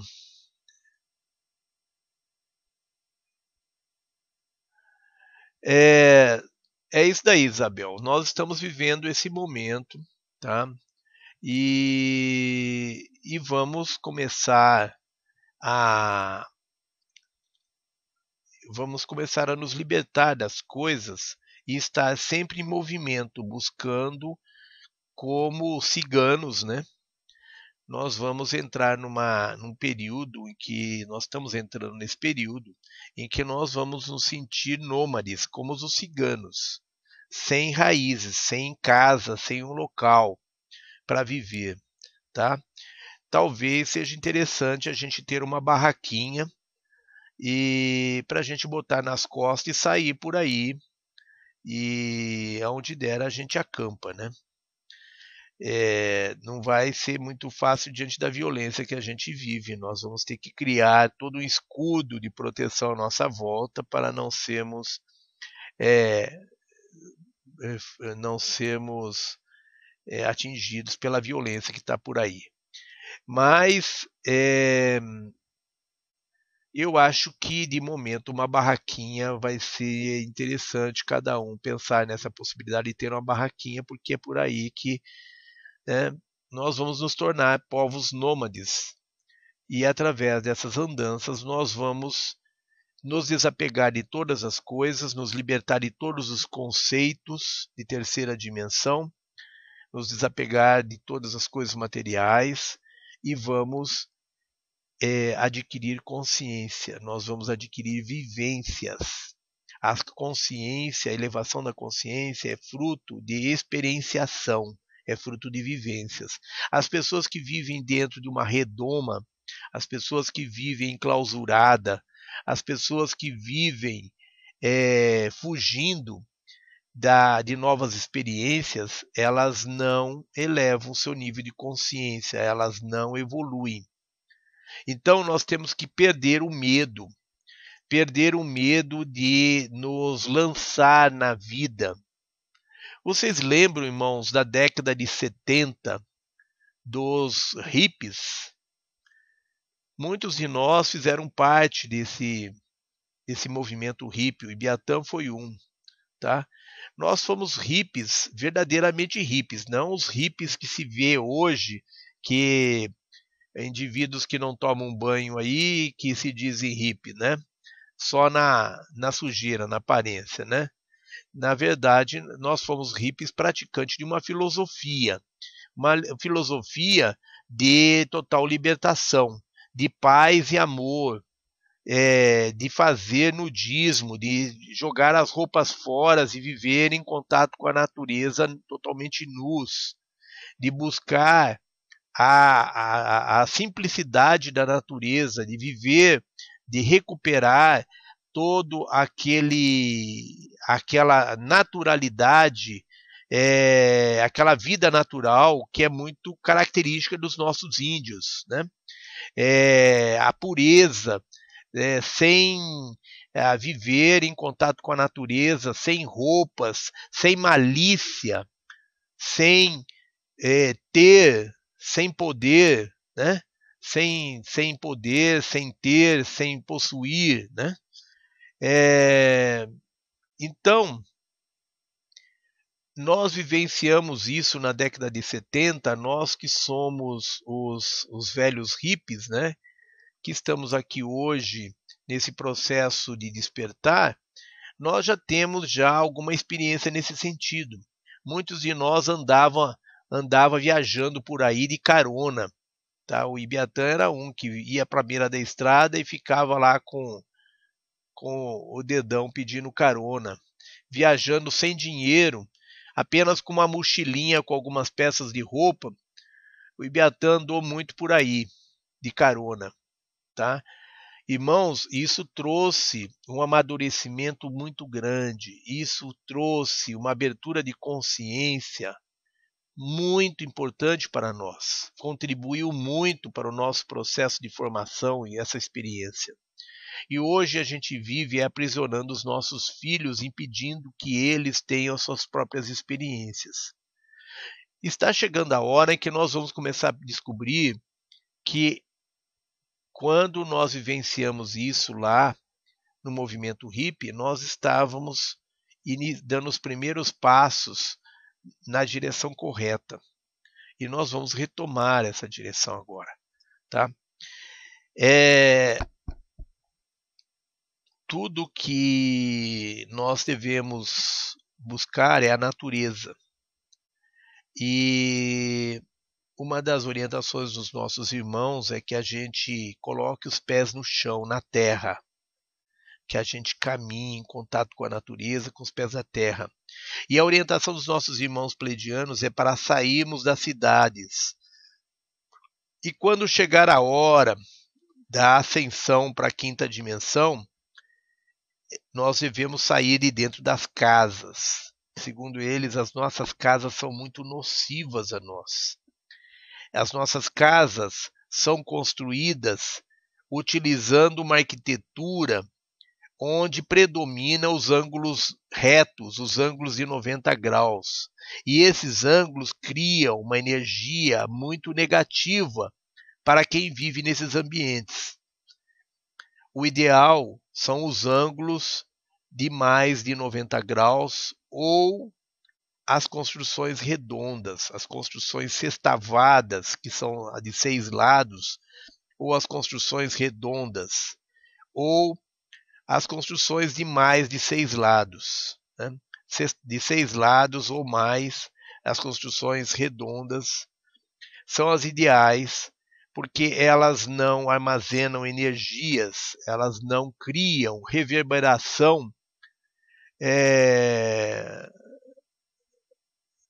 é, não tem, é, não cria reverberação das energias dentro do ambiente. Tá? Sim, Lorival, nós fomos também executivos em, em, em grandes empresas, fomos executivos, é, ocupamos cargos de chefia em órgãos públicos, tá? nos formamos em administração de empresa, ocupamos cargos em, em empresas é, em grandes empresas, ocupamos cargos de chefia em órgãos públicos do governo federal. Então nós vivenciamos os dois lados das coisas, né? E nós tivemos é, a condição de, de, de avaliar é, o que é na prática cada uma dessas coisas. Né? Então, nós vivenciamos isso, nós experienciamos, nós temos a vivência prática e não só a teoria. Aula 55 do livro Terra, Chaves Pleidianas, parte 4. Então, podemos dizer que as, as experiências que os irmãos pleidianos nos falam aqui, elas estão é, bem vívidas à nossa mente elas têm muito a ver com a experiência que nós tivemos como hippie. E acho que vai ser o nosso processo de libertação vai ser uma retomada dessa desse caminho traçado pelos hippies para a nossa civilização. Bem, voltando ao nosso texto,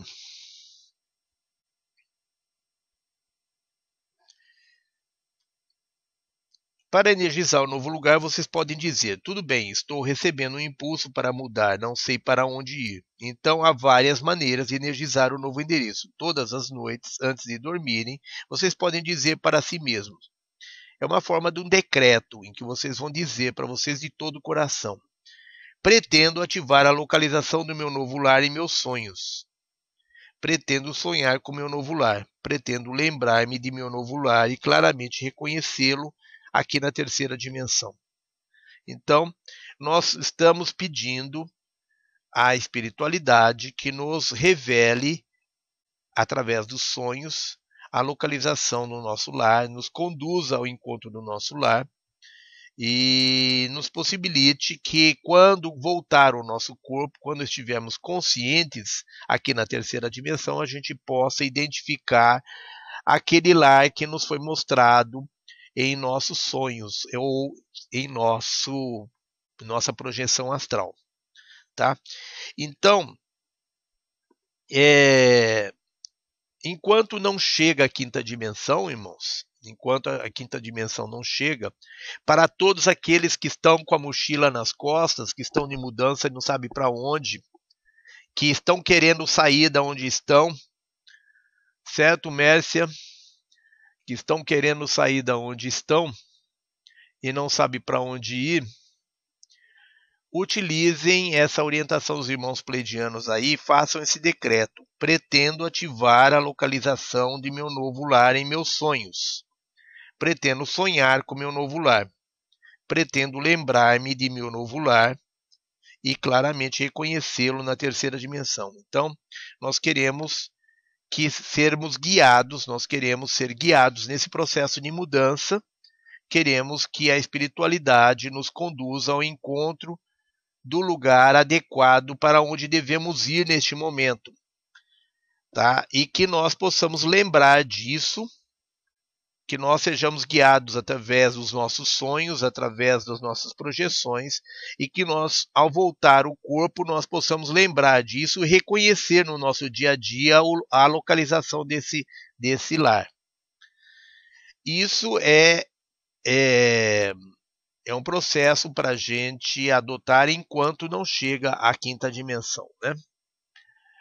É, então, Uh, usar um pêndulo e a rabdomancia são outras maneiras de se verificar e descobrir a própria localização. Né? Então, quem trabalha com radiestesia pode usar o pêndulo, ou então pode usar na uh, o, a forquilha, né? na rabdomancia, né? ou a varinha, né? Tem gente que na rabdomancia utilizam a varinha, tem outros que utilizam a forquilha, né? A forquilha é pega uma forquilha verde, corta uma forquilhinha verde de um arbusto, segura nas duas pontas assim do galinho, com a outra ponta do, da forquilha apontada para frente, e aí vocês pegam isso daí e fazem uma avaliação no terreno. Se vocês querem saber aonde vocês vão construir no terreno, vocês podem usar isso daí, a rabdomancia, pedir para que ela indique para vocês a localização ideal num terreno é, grande onde vocês devem construir. Né? É, normalmente ela é usada também para encontrar água, para encontrar é, o melhor lugar para é, construir um poço de água, uma mina de água. Mas pode ser usada também para diagnosticar o melhor lugar. Vai depender de aprender a fazer a pergunta correta e a gente pode usar a técnica para outras finalidades além de encontrar água, e uma delas é encontrar o melhor lugar livre de energias telúricas para se construir a nossa casa num terreno. Mas nós podemos também usar o pêndulo e a rabdomancia sobre o mapa. Podemos abrir um grande mapa e usar a forquilha, né, ou o pêndulo para localizar a cidade em cima um mapa, localizar a cidade para onde a gente deve ir, qual o lugar apropriado para a gente. Então, para aqueles irmãos que têm a experiência com radiestesia, pegue um grande mapa e o mapa de uma região para onde gostariam de ir e tal. E aí vão usando o pêndulo e o mapa, com, o pêndulo com certeza, ou a varinha, a, a varinha, a forquilha né, da rabdomancia, vai apontar a, a cidade, vai apontar a região mais adequada para vocês morarem. Então, ou seja, é, a orientação dos irmãos pleidianos é que nós devemos usar, ouvir a voz do coração, usar, nos deixar guiar pela espiritualidade, e usar instrumentos que possam dar à espiritualidade a forma de nos guiar para o local certo. Enfim, é hora de levantar acampamento. É hora de botar a mochila nas costas, é hora da gente começar a mudar. De buscar o nosso um lugar apropriado para nossa para avançarmos no nosso processo de despertar. Então, usar um pêndulo e a rabdomancia são outras maneiras de se verificar e descobrir a própria localização. Há indivíduos que estão delineando muito claramente, através de profecias, quais serão as áreas mais seguras. Vocês mesmos podem fazer isso de várias maneiras. As suas vidas serão, por necessidade, simplificadas. Quanto mais vocês puderem se preparar para essa simplificação, mais fácil será para vocês. Então, quanto mais vocês puderem se preparar para essa simplificação, ou seja, para essa libertação, para vocês se libertarem de todas as coisas materiais, simplificarem suas coisas, manterem-se apenas com o básico, né? Então, as suas vidas serão por necessidade simplificadas. Quanto mais vocês puderem se preparar para essa simplificação, mais fácil será para vocês. Ou seja, vocês, quanto mais vocês se prepararem para isso, mais vocês estarão ajudando no processo, mais fluirá, mais rapidamente as coisas acontecem, melhor vai fluir. Se nós ficarmos resistindo, nos apegando às coisas, nós vamos é, prejudicar o processo e vamos ficar para trás, é, vão ficar presos, vão ficar para trás no, nesse, nesse processo que vai estar que está em andamento. Né? Então, quanto mais vocês puderem se preparar para essa simplificação, mais fácil será para vocês. Desobstruam a própria vida, abandonando as coisas desnecessárias que possam estorvá-los, enchendo-os de responsabilidades. Então, destruam, eles obstruam a própria vida, abandonando as coisas desnecessárias que possam estorvá-los, enchendo-os de responsabilidades. As coisas de que vocês não precisam, né? enchendo de responsabilidade por coisas que a gente não precisa. Né? Então, tenha, tenham calma. Sente-se no chão, sintam a terra, comuniquem-se com ela e confiem nela. Confiem que quando a Terra mudar, vocês sincronicamente mudarão. Confiem que a Terra irá amá-los, avisá-los e informá-los de algum modo. Confiem que os insetos falarão com vocês juntamente com os gatos, com os cães e os pássaros. Se tiverem esse tipo de comunicação, profundo amor e apreciação pela energia da vibração terrestre, a terra trabalhará com vocês. Lembre-se, ela os conhece. Não importa onde estejam, ela conhece os seus sentimentos e intenções e responde adequadamente. A Terra conhece o nome de cada um de nós. A Terra é um ser consciente. Então, irmãos, confiem que os insetos falarão com vocês juntamente com os gatos, os cães os pássaros. Confiem que isso vai acontecer ainda antes de passarmos para a quinta dimensão. Porque lá na quinta dimensão isso vai ser natural, como era na antiga Lemúria. Nós vamos recuperar, vamos estar retomando o processo de evolução da humanidade que foi interrompido lá na antiga Lemúria quando o nosso planeta foi invadido pelos nossos deuses manipuladores, os draconianos, insectoides, é, reptilianos é, e outros. Né? Então, é, nós perdemos essa capacidade de se comunicar com os animais e nós vamos recuperar essa capacidade durante o nosso processo de despertar, à medida que as novas fitas de DNA vão sendo ativadas dentro de nós, nós vamos recuperar essa capacidade de comunicação com os animais. Então, se tiverem esse tipo de comunicação, profundo amor e apreciação pela energia da vibração terrestre, a Terra trabalhará com vocês. Lembre-se, elas os conhecem. Não importa onde estejam, ela conhece os seus sentimentos e intenções e responde adequadamente. Porém, se vocês são daqueles que não gostam de animais, que judia de animais, que tem horror de animal, então, irmãos, passar bem, que vocês estarão sendo, é, dentro em breve, estarão sendo conduzidos para um dos portais de saída do planeta e estarão sendo conduzidos a um outro planeta, aonde vão ter a grata satisfação de começar uma vida desde a época das cavernas para poder um dia é, ter a oportunidade de novamente ascensionarem daqui a alguns milhares de anos no outro planeta. Até lá, irmãos, é, vamos trabalhar no sentido de valorizar o nosso planeta, de estar em sintonia, em harmonia com Gaia e com todas as forças da natureza. É esse o caminho que nos leva a, a vivenciar uma, uma, um estado de, de, de plenitude com a natureza, né? um estado de total comunhão com Gaia.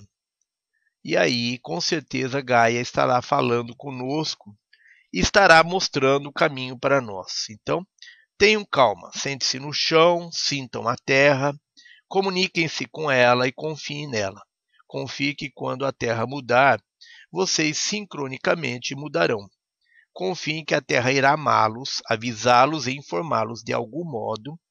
Confiem que os insetos falarão com vocês juntamente com os gatos, cães e pássaros. Ou seja, irmãos, desde que vocês estejam perfeitamente integrados com Gaia, perfeitamente sintonizados com o planeta Terra, tudo que estiver acontecendo no planeta, vocês estarão sendo informados, vocês estarão sendo integrados a todas as mudanças que ocorrer a nível de planeta. E não estarão perdendo, com certeza, o bonde da história. Estarão permanentemente sendo atualizados pelo por Gaia das novas informações. Então, onde quer que vocês estejam, é, seja no campo ou na cidade, mantenham-se em contato com Gaia, coloquem os pés no chão, sentem-se no chão, sintam a terra junto aos seus corpos. Sentem no, no pé de um tronco de uma árvore, abracem uma árvore, conversem com ela, sintam ou a mensagem que o tronco de uma árvore está querendo lhes passar. À medida que aprender, que aprendem, à medida que aprendem a confiar no fato de que a Terra trabalha com vocês, vocês aprofundam a confiança em si mesmos. Se em algum momento descobrirem que não têm comida, sugerimos que se lembrem de algo que têm que é a sua fonte mais valiosa, a sua imaginação, e comam a sua imaginação. Tá? Então, quando não tiverem alimentos, lembre-se disso que é um bem precioso que ninguém pode tirar de vocês, que é a sua imaginação. E satisfaçam-se, satisfaçam a sua fome com a sua imaginação já foi provado que as pessoas podem imaginar que estão comendo e sentirem-se alimentadas. Será que vocês conseguem abraçar essa ideia? Isso exigiria grande disciplina. Porém, vocês podem imaginar alimentos diante de vocês e vocês sentando-se comendo. Imaginem o alimento se movendo dentro de seus corpos e imaginem-se degustando e sentindo-se satisfeitos. Esta é uma sugestão para o caso de vocês se encontrarem realmente no limite.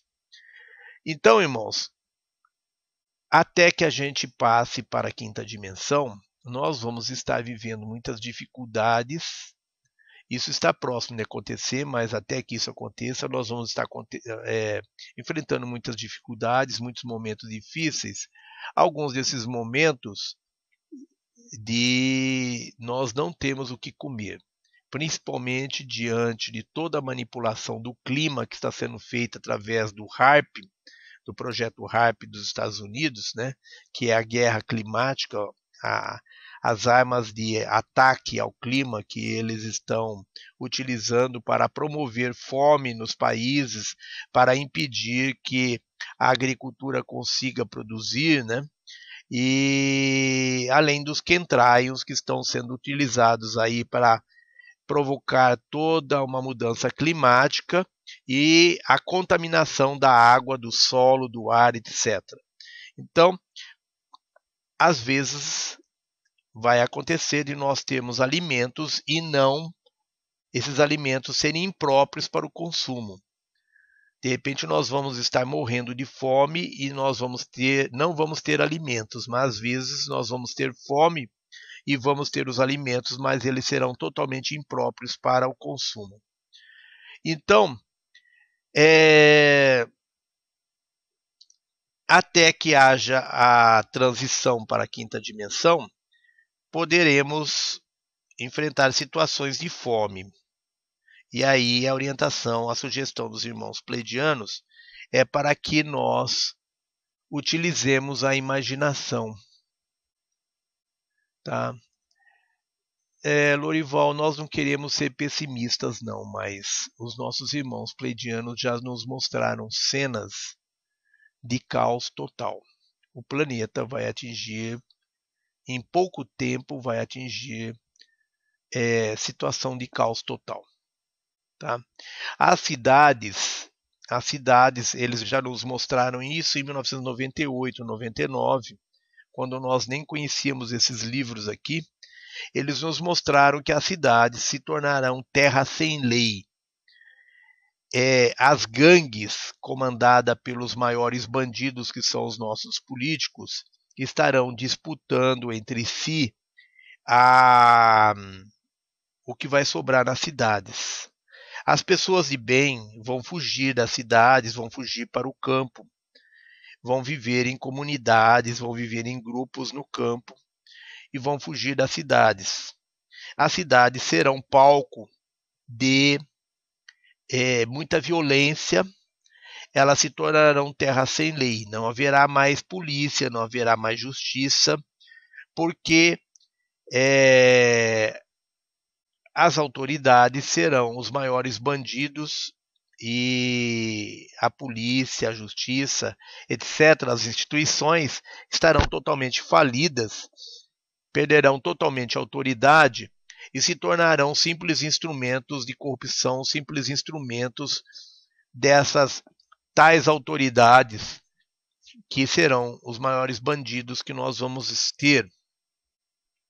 Então, os bandidos vão dominar as nossas comunidades, vão dominar as nossas instituições e o que nós vamos ter nas cidades é uma terra sem lei, onde gangues estarão disputando o que sobrar das é, o que sobrar das pessoas que vão ainda se manter nas cidades ou das pessoas que vão abandonar os seus bens na cidade e vão fugir.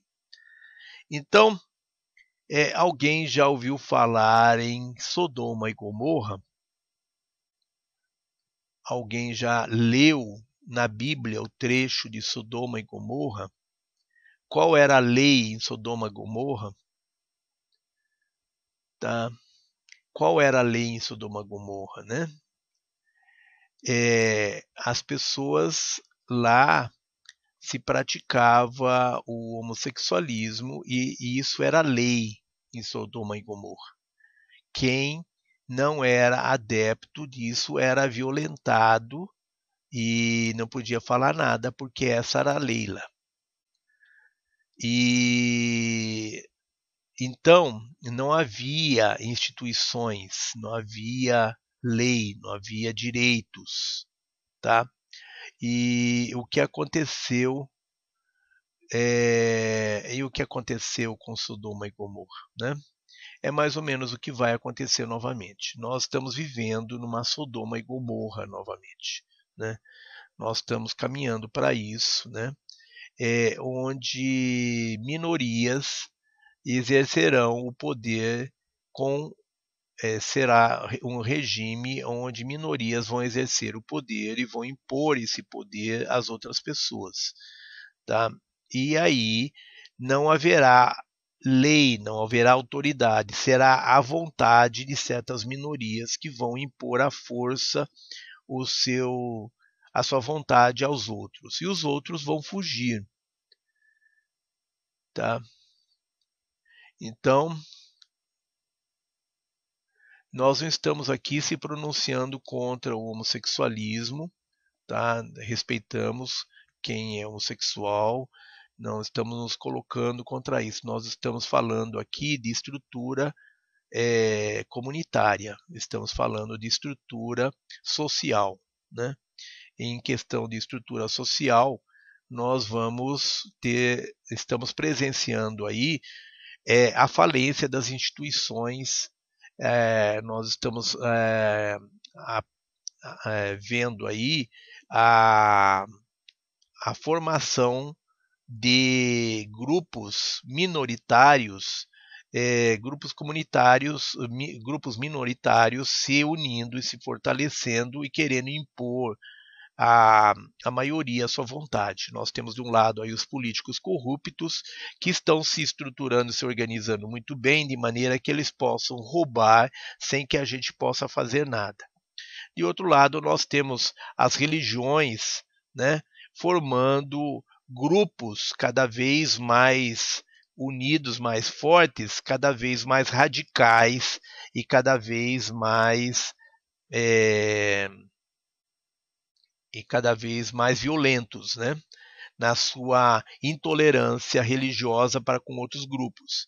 Nós estamos vendo é, entre os é, dentro das instituições, como por exemplo dentro da polícia, é, os grupos de extermínios, as gangues que estão se formando dentro da polícia, né, haja visto essa mentira aí do, da chacina em que o menino matou a família aí de policiais, né? Essa mentira não engana ninguém. Todo dia eles tentam, ficam colocando notícia no jornal, tentando fazer lavagem cerebral nas pessoas para acreditarem que foi realmente o menino que matou a família, sendo que na verdade isso daí essa família foi fruto de ação de, da ação de grupos de extermínio existentes dentro da própria polícia, né? E não é um grupinho qualquer, porque vejo bem que quando ela, a soldado lá que foi morta fez a denúncia, um capitão começou a investigar e esse capitão ele foi afastado da investigação, ele foi transferido, tá? E na corregedoria não consta nenhum registro de que houve uma denúncia de que havia uma investigação, ou seja, é, a investigação foi suspensa, o indivíduo que estava investigando foi transferido e, e não houve nenhum registro. De tal forma que, quando ela foi morta, não havia nenhum registro para corroborar as suspeitas de que ela foi morta por gente de dentro da própria instituição. E aí, quando um comandante do batalhão dela falou que ela tinha feito denúncias, ele teve que voltar atrás por ameaça, por pressão e também porque não havia nenhum registro que corroborasse o que ele estava dizendo. Agora, irmãos, será que isso é uma um fato isolado? Será que um, um capitão que está investigando o caso é afastado, é transferido e o caso deixa de ter registros? Será que isso é coisa de um grupelho de maus elementos dentro da polícia? Tá? Então, irmãos, tá claro aí que isso é coisa grande. Tá claro aí que a coisa vem de cima, que a coisa é grande, tá? Para a polícia estar buscando apenas provas que incriminem o menino sem procurar em nenhum momento outra linha de investigação, isso com certeza está sendo dirigido por gente grande. Então, é, esse é o primeiro passo que vai levar a nossa é, a nossa sociedade à visão daquilo que nós vai levar a nossa sociedade a se atingir aquele patamar em que nos foi mostrado pelos irmãos pleidianos em 1999 e 98. Nós estamos chegando próximo disso, falta muito pouco tá? porque as instituições estão perdendo totalmente a sua credibilidade, porque as forças da não-luz que agiam é, por trás, que agiam secretamente, elas estão mostrando a verdadeira face.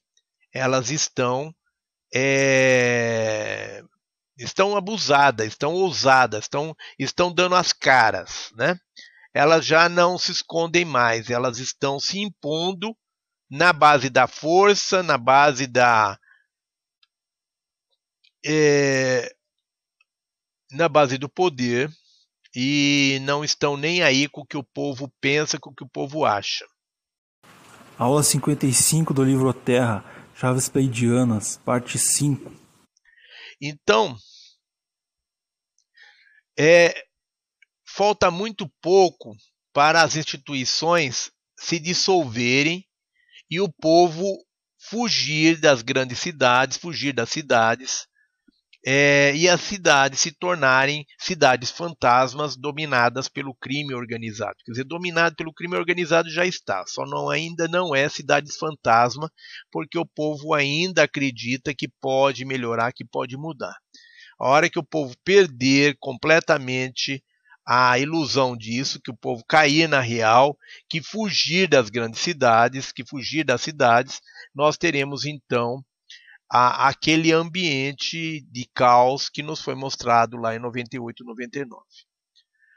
Então, é, falta muito pouco para nós chegarmos a esse estado, né? O povo já não acredita mais nas instituições, apenas ainda não começou a debandar, não começou a fugir, mas é, falta muito pouco. E a gente está percebendo um processo de despertar bastante rápido entre as pessoas, principalmente na internet, no Facebook, a gente consegue perceber que as pessoas estão começando a perceber isso com uma rapidez bastante grande. E o fato deles, dessas forças da não-luz, agirem de uma forma cada vez mais descarada, cada vez mais abusada, ajuda a acelerar o processo de discernimento e de consciência do povo.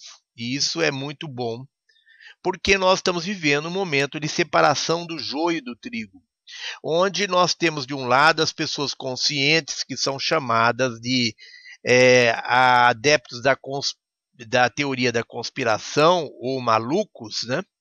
E do outro lado nós temos é, os manipuladores, tá? E no meio nós temos o povão alienado, que aquele povão alienado que quer mais que alguém resolva as coisas por ele, que decida as coisas por ele. Ele não quer ter trabalho, não quer envolver-se com nada, quer se manter alienado de tudo, né? Fazendo exatamente o jogo das forças da não-luz.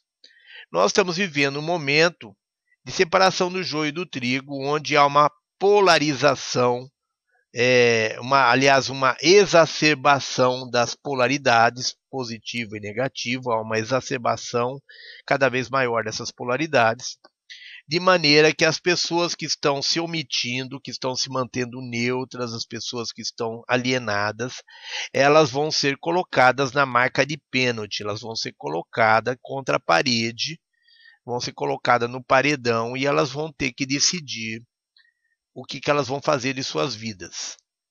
E essas pessoas vão estar tendo que fazer, entre a, fazer a opção entre a luz e a não luz. E é exatamente isso que nós estamos vivendo. Esse processo de separação do joio do trigo vai adquirir situações dramáticas, dramáticas, situações desesperadoras, porque é a única chance, a única forma daqueles que estão totalmente omissos, aqueles que estão com a cabeça enfiada num buraco, é, acordem e tenham a sua última oportunidade. Por quê? Porque o Criador, ele, ele é um ser benevolente. O Criador primordial é um ser de amor. A criação é um ato de amor e nós somos frutos desse ato de amor. E ele não quer de maneira nenhuma punir os seres, ele quer dar uma chance para a nossa evolução. O objetivo é evoluir, adquirir um estado de consciência mais elevado ele não tem interesse em punir ninguém. Tá? Então, esse negócio de lei do karma que a gente fez, bateu, levou, tá? isso não é bem assim. Na verdade, a lei de causa e efeito gerada para criar no, em nós a consciência do que nós fizemos de errado. Mas ela não está aí para punir, ela está aí para nos dar consciência. E a partir do momento que a gente adquire consciência, a lei de causa e efeito deixa de funcionar. Por quê? Porque atingiu-se o objetivo que é adquirir-se consciência. Então, todo o processo de despertar consiste em uh, elevarmos o nosso nível de consciência, é, elevarmos o nosso entendimento, a nossa compreensão das coisas. Quanto mais a gente adquire compreensão e entendimento, mais nós elevamos o nosso grau de consciência. E, diante disso, é, a lei de causa e efeito funciona para nos possibilitar esse maior nível de consciência. Uh,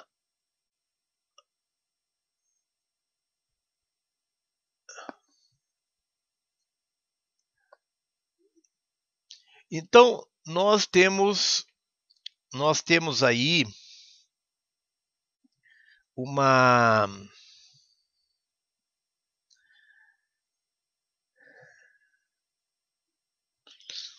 uma orientação dos nossos irmãos pleidianos para que, diante das situações que vão se apresentar, a gente utilize a imaginação. Vai haver uma época que nós não vamos ter alimentos ou os alimentos estarão totalmente impróprios para o consumo.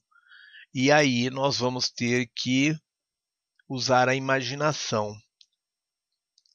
Tá? Usar a imaginação para a nossa alimentação. E vocês vão, se, vão imaginar que estão se alimentando e é, isso vai é, estar possibilitando a nós que a gente consiga vencer esse desafio. Então, à medida que aprendem a confiar no fato de que a Terra trabalha com vocês, vocês aprofundam a confiança em si mesmos. Se em algum momento descobrirem que não tem comida, sugerimos que se lembrem de algo que tem, que é a sua fonte mais valiosa, a sua imaginação. Já foi provado que as pessoas podem imaginar que estão comendo e sentirem-se alimentadas. Será que vocês conseguem abraçar essa ideia? Isso exigiria grande disciplina, porém vocês podem imaginar alimentos diante de vocês e vocês sentando-se comendo. Imaginem o alimento se movendo dentro de seus corpos e imaginem-se degustando-o e sentindo-se satisfeitos. Essa é uma sugestão para o caso de vocês se encontrarem realmente no limite. Então, com certeza, vão aprendendo a fazer isso, vão praticando, porque com certeza nós vamos precisar disso. Enquanto as mudanças ocorrem, muitos animais da Terra irão deixar o planeta. As vibrações serão bem diferentes à medida que as pessoas processarem a dor.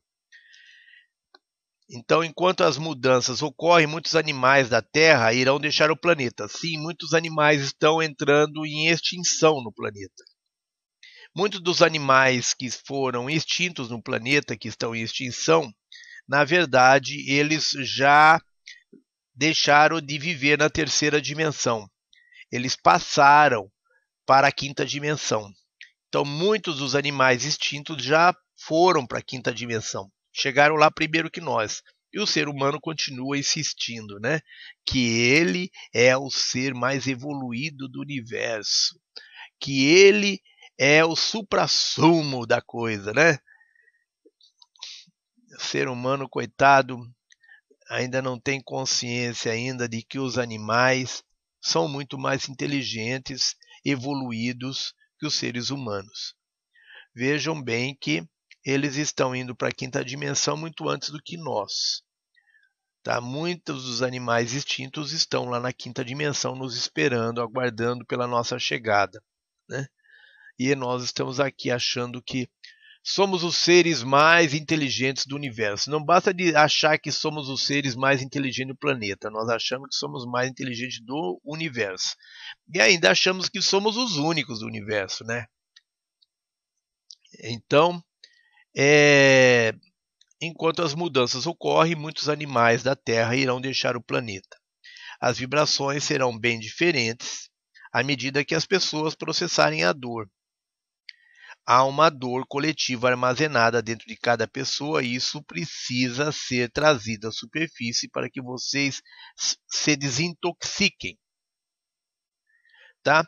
Então, à medida que toda essa arbitrariedade, esse caos for se instalando em nosso planeta, à medida que ele vem se instalando e, e continuar se instalando no nosso planeta, com a implantação desse governo tirânico da nova ordem mundial, etc., né, é, nós vamos é, estar é, processando uma dor que está armazenada dentro de nós e essa dor vai vir à tona. Essa dor ela vai encontrar uma situação em que ela vai se manifestar ela vai ser trazida à tona. Então, esse processo de separação do joio e do trigo não é fácil, é um processo doloroso, muito doloroso.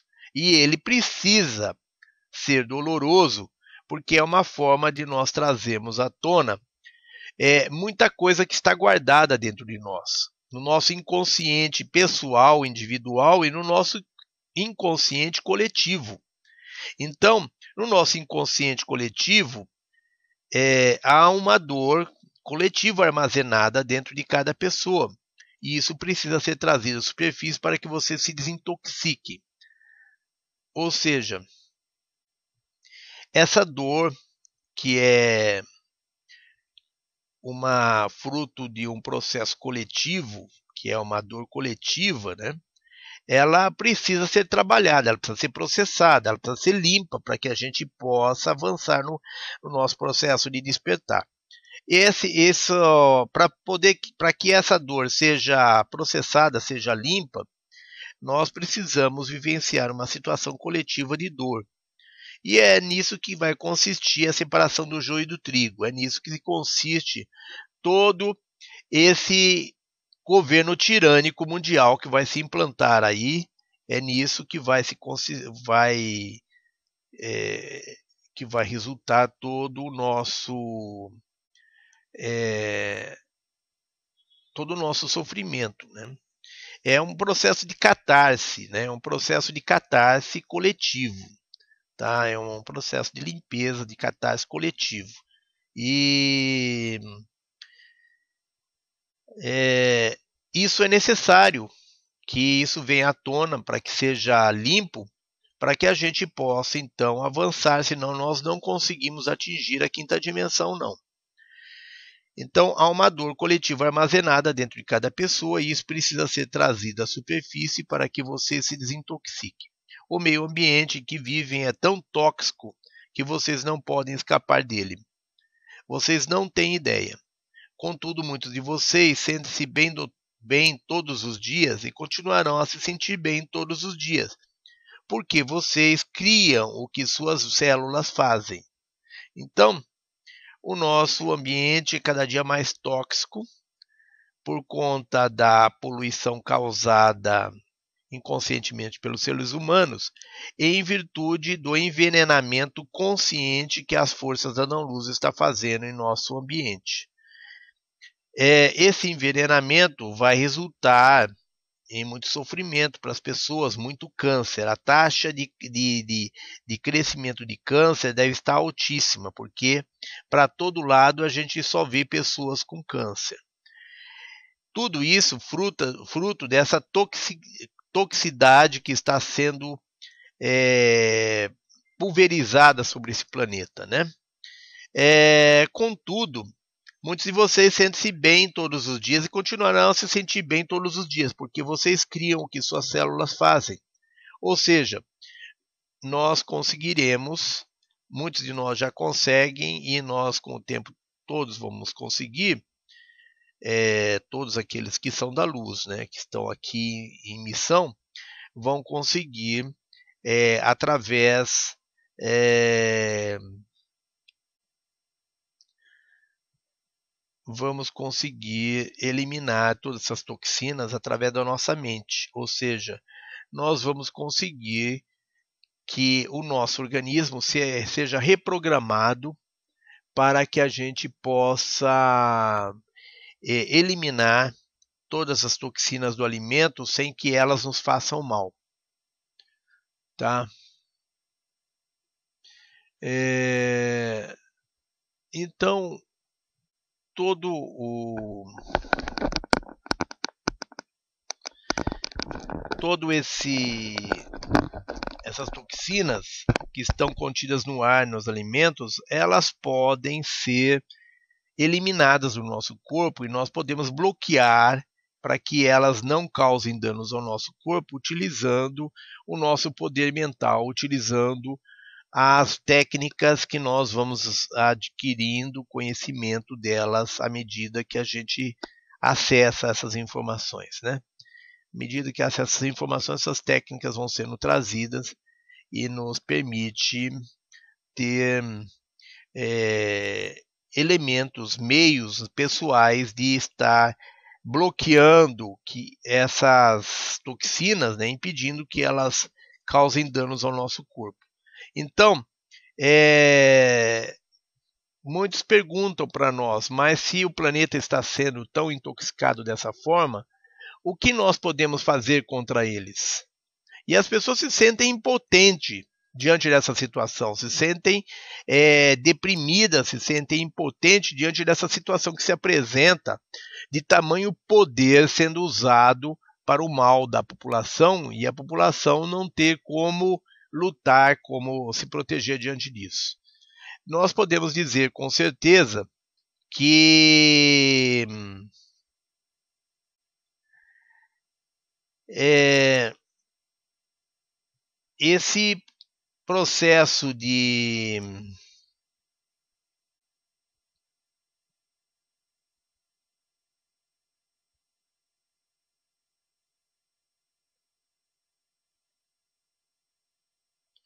esse processo de, de desintoxicação no corpo, ele pode ser programado pela nossa mente. Nós podemos utilizar a nossa mente para programar esse processo de tal maneira que o corpo faça a limpeza do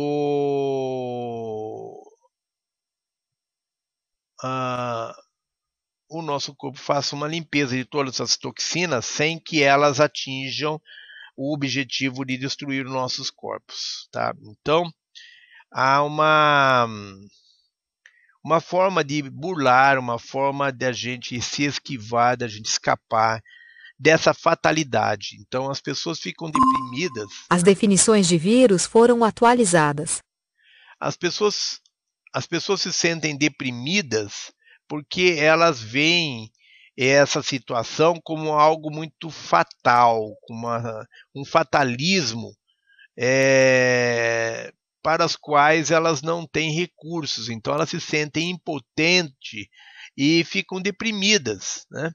Então, é, não há necessidade disso, irmãos.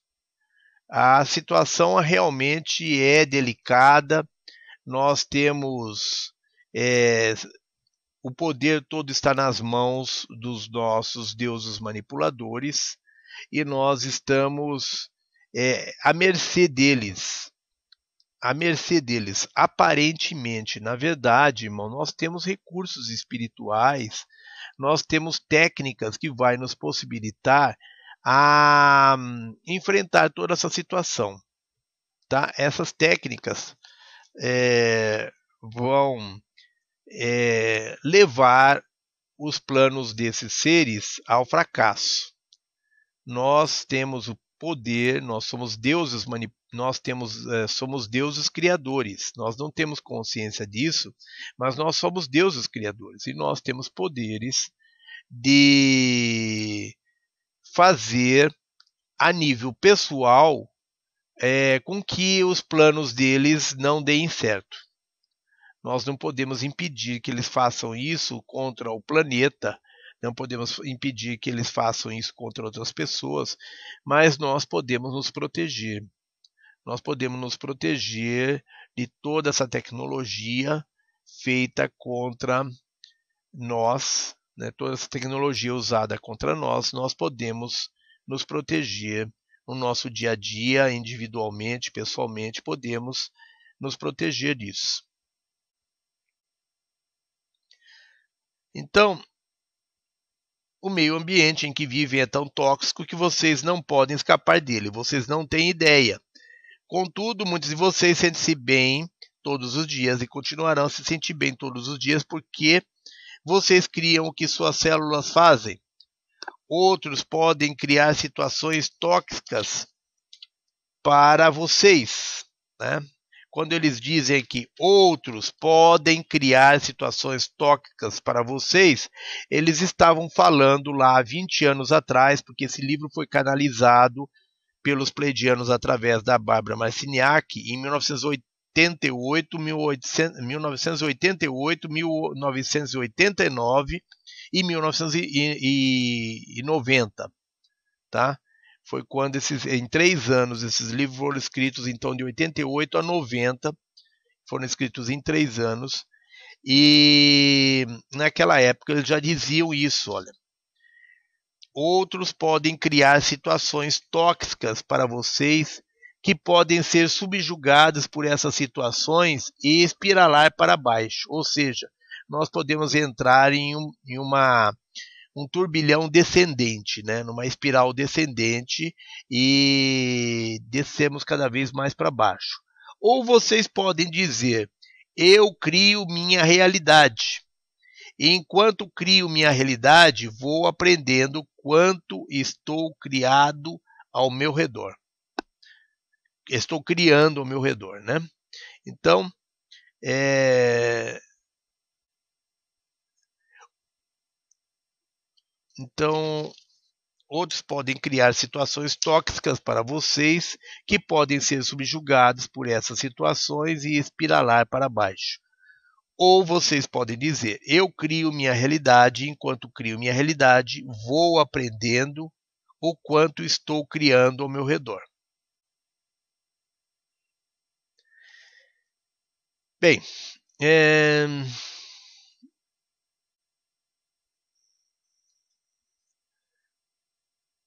as mudanças da Terra igualam-se à morte, não é?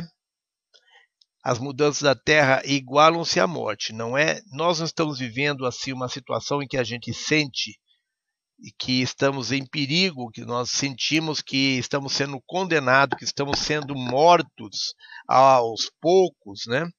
pela elite e nós não podemos fazer nada, vocês não se sentem condenados à morte já? Então, é...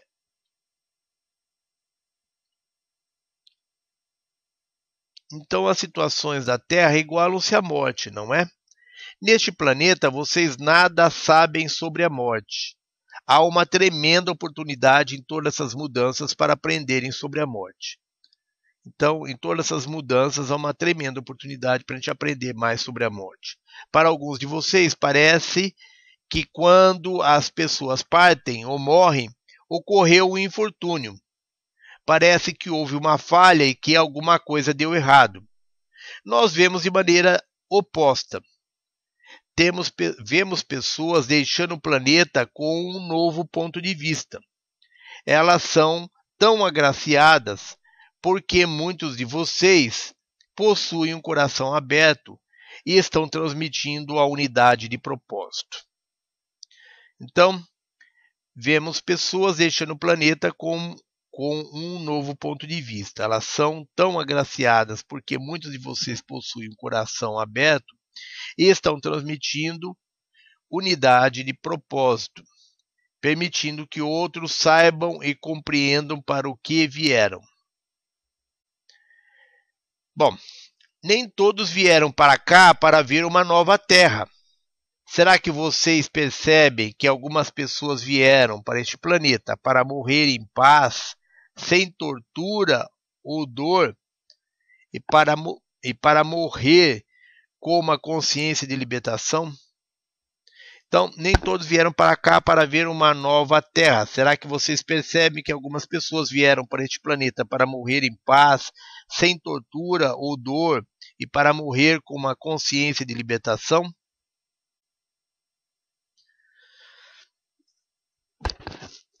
Há multidões de caminhantes da morte sobre o planeta nesses tempos. Eles são capazes de seguir os mortos para os domínios do desconhecido e estão prontos a fazê-lo. Tá? Eles criam paz para aqueles que atravessam. Uma grande permutação entre vivos e mortos reviverá.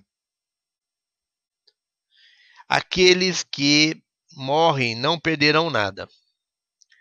Então, essa, esse parágrafo é, é interessante, merece ser lido com bastante atenção. Há multidões de caminhantes da morte sobre o planeta nestes tempos.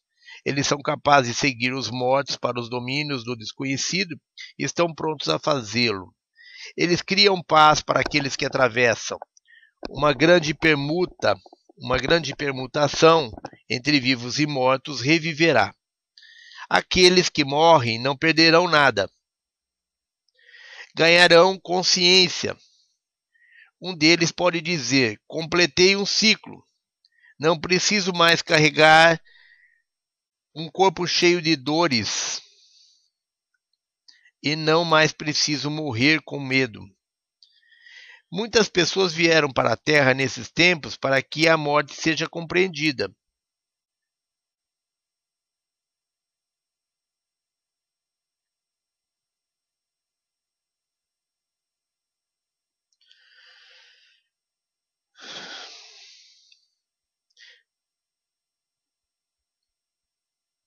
Eles criam paz para aqueles que atravessam. Uma grande permutação entre vivos e mortos reviverá. Aqueles que morrem não perderão nada, ganharão consciência. Um deles poderia dizer: Completei um ciclo, não preciso mais carregar um corpo cheio de dores e não mais preciso morrer com medo. Muitas pessoas vieram para a Terra nestes tempos para que a morte seja compreendida. Elas têm sido mantidas aqui através de elas têm sido mantidas aqui através de armadilhas do astral inferior e do controle de frequência. Quais são as armadilhas do astral inferior e controle de frequência? É é a lei do karma. Segundo os pleidianos, ela é uma cilada é, para nos manter presos aqui. Uma cilada criada e pelas forças da não-luz e administrada pelas forças da luz. Então, muitas pessoas vieram para a Terra nesses tempos para que a morte seja compreendida. Elas têm sido mantidas aqui através de armadilhas do astral inferior e do controle de frequência. Então, elas são mantidas aqui por armadilhas é, do, do, do astral inferior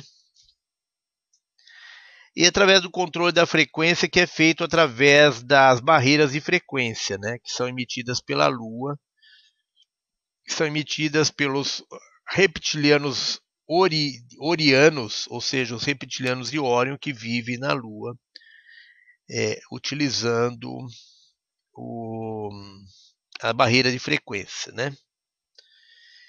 Então, há multidões de caminhantes da morte sobre o planeta nesses tempos. Eles são capazes de seguir os mortos para os domínios do desconhecido e estão prontos a fazê-lo. Eles criam paz para aqueles que atravessam. Uma grande permutação entre vivos e mortos reviverá. Aqueles que aqueles que morrem não perderão nada.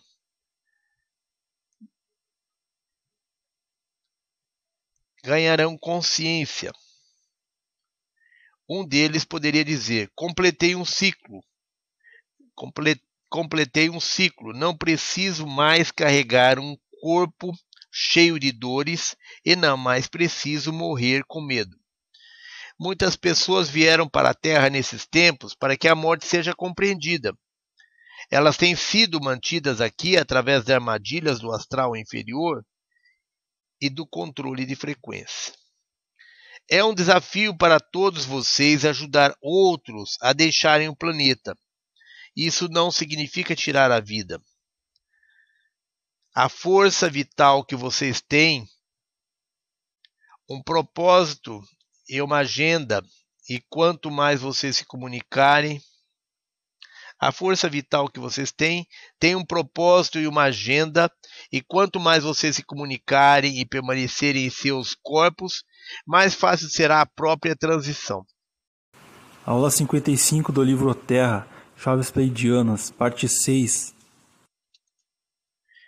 Idealmente, vocês aprenderão como morrer conscientemente e como desativar suas funções orgânicas.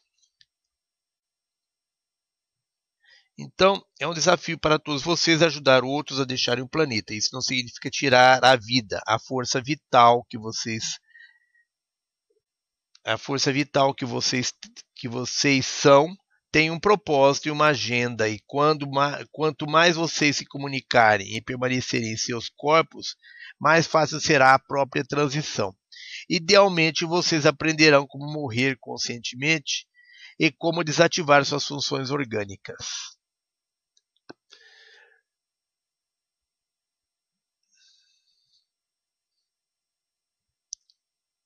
Não há nada a temer na morte, exceto as coisas que imaginam a respeito dela.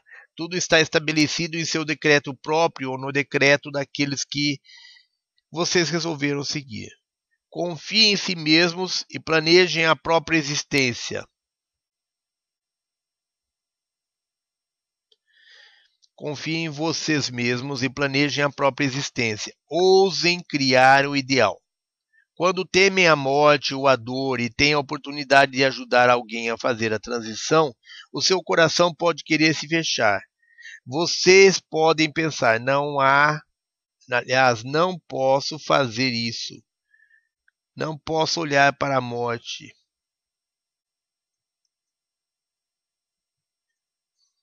Não posso fazer isso, não posso olhar para a morte, é muito assustador. Mantenha o coração aberto, deixem que a Deus o faça, e vocês verão que há uma madureza na morte de cada pessoa e que ela corre no tempo certo. Então deixe que a Deus o faça e vocês verão que há uma madureza na morte de cada pessoa e que ela ocorre no tempo certo. Sim, os eventos estão sendo orquestrados, porém não podem ser orquestrados sem a consciência para acompanhá-los. Conforme vão limpando os últimos refugos do medo e da incompreensão, muitos de vocês serão chamados para trabalhar com os mortos e ajudá-los a se libertar. Quando isso ocorrer em larga escala, vocês verão que aqueles que correram, que morreram, retornarão periodicamente. Então, quando isso ocorrer em larga escala, vocês verão que aqueles que morrerem retornarão periodicamente. Quando vocês se, se tornam caminhantes da morte, são capazes de realizar a experiência da morte com outros e retornar dela ir para o outro lado e voltar. Verão que, verão que há muitas energias diferentes. Verão que há muitas energias diferentes acompanhando a viagem de cada pessoa. Peçam que um ser conhecedor, exaltado, sábio e benevolente se funda com vocês e os ajude a compreender a melhor maneira de criar a oportunidade mais elevada para a morte. Peçam que um ser conhecedor, exaltado, sábio e benevolente se funda com vocês e os ajude a compreender a melhor maneira de criar a oportunidade mais elevada para a morte. Peçam para ele ter a capacidade de caminhar através de experiências da morte e ver as pessoas do outro lado como uma vez fizeram no Egito Antigo. Levem os que estão partindo num barco para o outro lado. Depois retornem e contem a todos onde eles foram. Para alguns de vocês, isso é essencial para o domínio.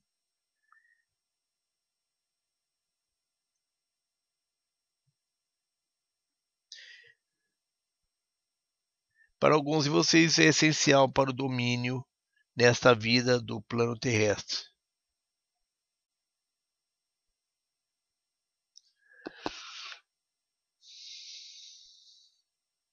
Então, quando estão ajudando alguém a morrer, deixem que vocês mesmos se tornem um imenso manto e permitam que suas moléculas se despecem. Conforme se transformam nessa grande capa, torne-se um com o ser que está, está morrendo Quando estão ajudando alguém a morrer, deixem que vocês mesmos se tornem um imenso manto e permitam que suas moléculas se despecem. Conforme se transformam nessa grande capa, tornem-se um com o ser que está morrendo e vão com ele. Criem um pilar de luz, deixem que a luz se mova para cima, vão com ela e vejam o que acontece.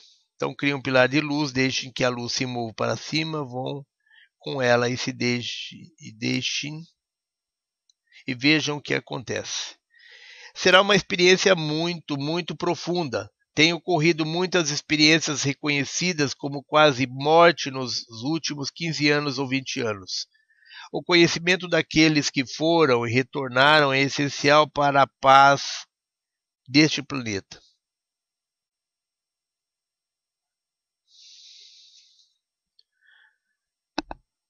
Conhecimento daqueles que foram retornaram essencial para a paz deste planeta. Repetidamente, pessoas que morreram retornam aos seus amados que deixaram para trás, lhes contam onde está O conhecimento daqueles que foram retornaram é essencial para a paz deste planeta. Repetidamente, pessoas que morreram retornam aos seres amados que deixaram para trás e lhes contam onde estão e confirmam onde vocês os levaram. Haverá muito, haverá também muito mais, haverá também muitos que parecem morrer. Eles experimentam o portal da morte e então retornam alterados à consciência. Isto é conhecido como uma experiência que é quase uma morte.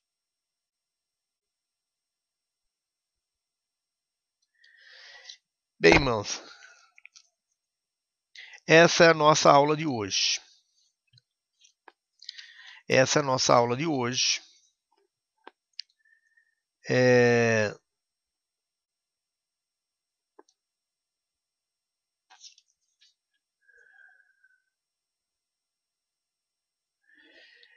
É... Essa é a nossa aula de hoje sobre o livro Terra e é a nossa 55 aula. E nós a nossa aula termina aqui. É, a nossa aula está se encerrando aqui e estamos abrindo o nosso chat para perguntas. É, os irmãos que tiverem alguma dúvida, que tiverem alguma pergunta, fiquem à vontade.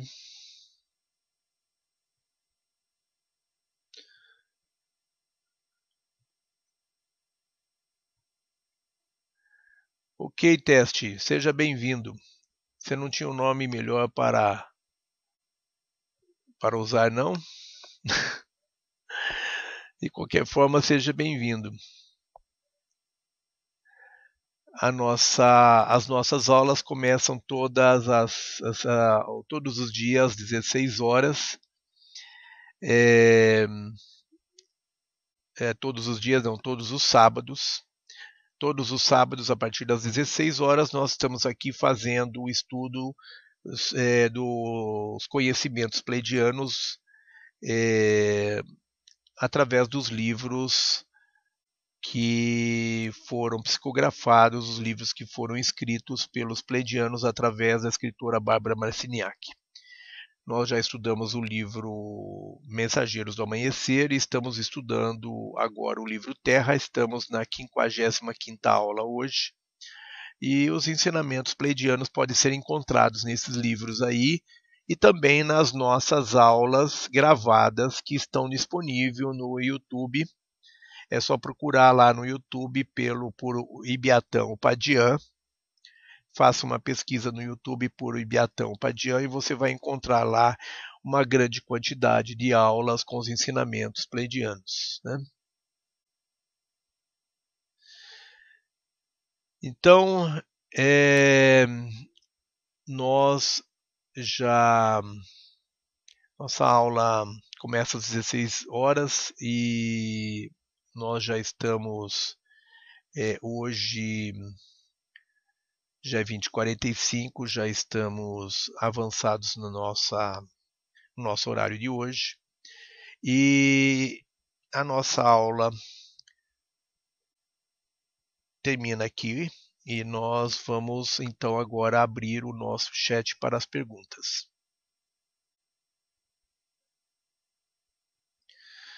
Tá, então é, todo o chat deve ser direcionado inicialmente para as dúvidas relativas à nossa aula de hoje. Pedimos que os irmãos deem prioridade para as dúvidas sobre a nossa aula de hoje.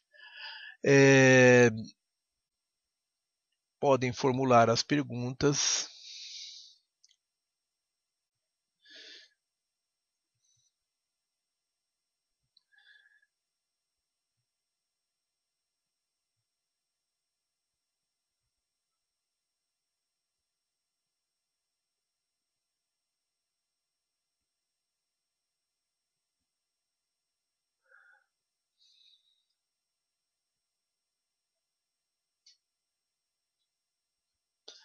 É, é para mim isso daí, Lorival. O abraço do Takeshita é para mim.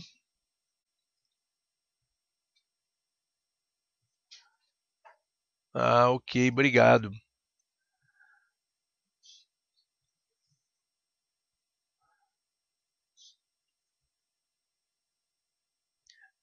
Tá na bolsinha ali. Ok, manda um abraço para ele também, Lorival.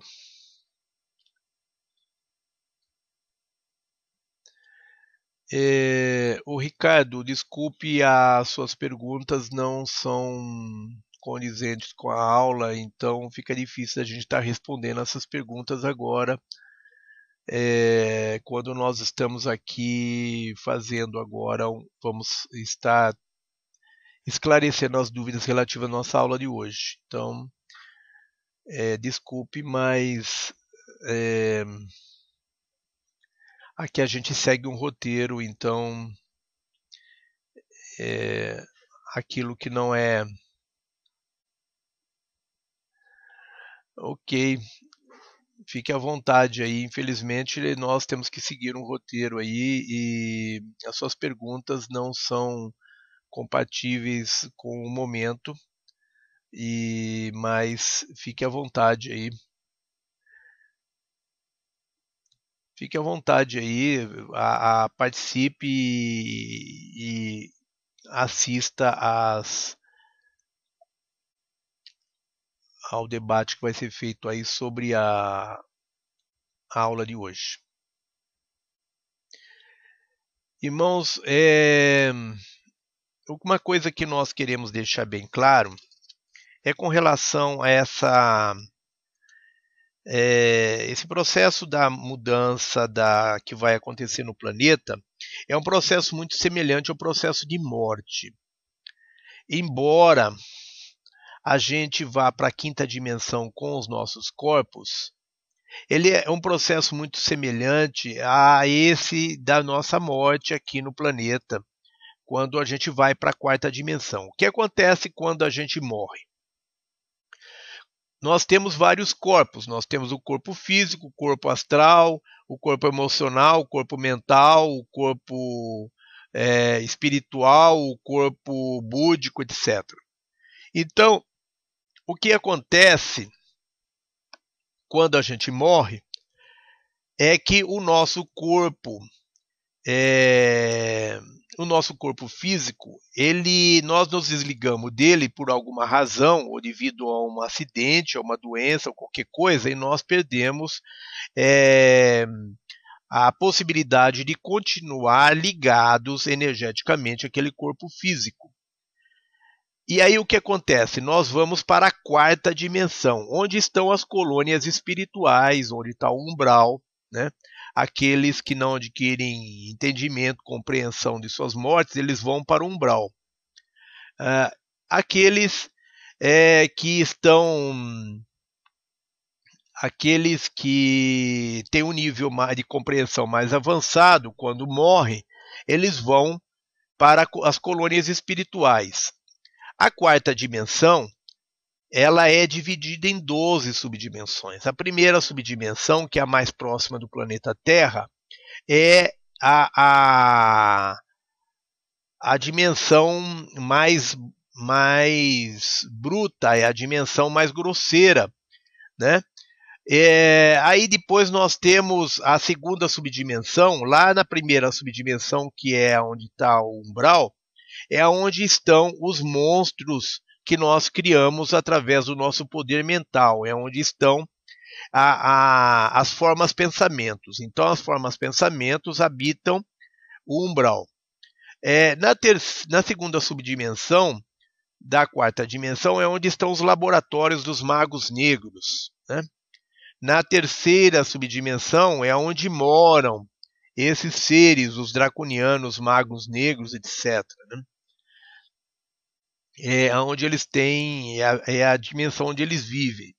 É, na quarta, é, na, na décima segunda, na décima, décima primeira e décima segunda subdimensões da quarta dimensão, é onde estão as colônias espirituais, nosso lar, descrita por por, pelo André Luiz, onde está a colônia espiritual do Grande Coração, do, descrita por Ramatiz, e outras colônias espirituais aí que são muito relatadas na, é, na nossa é,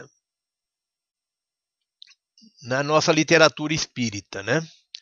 É... Então,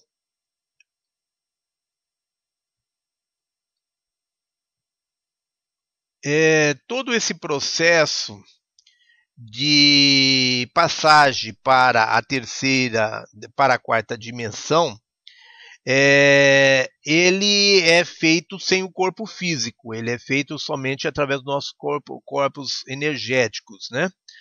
É, a diferença em relação ao processo que nós estamos, nós vamos estar vivenciando, que é o processo de passagem para a quinta dimensão, ele se faz é, através do, da sutilização do corpo físico. Ou seja, o nosso corpo físico ele vai perder a sua densidade. Ele vai quase que chegar à condição de energia, tá? De, de, de, na verdade, tudo é energia, né? O nosso, o físico é uma energia condensada, né?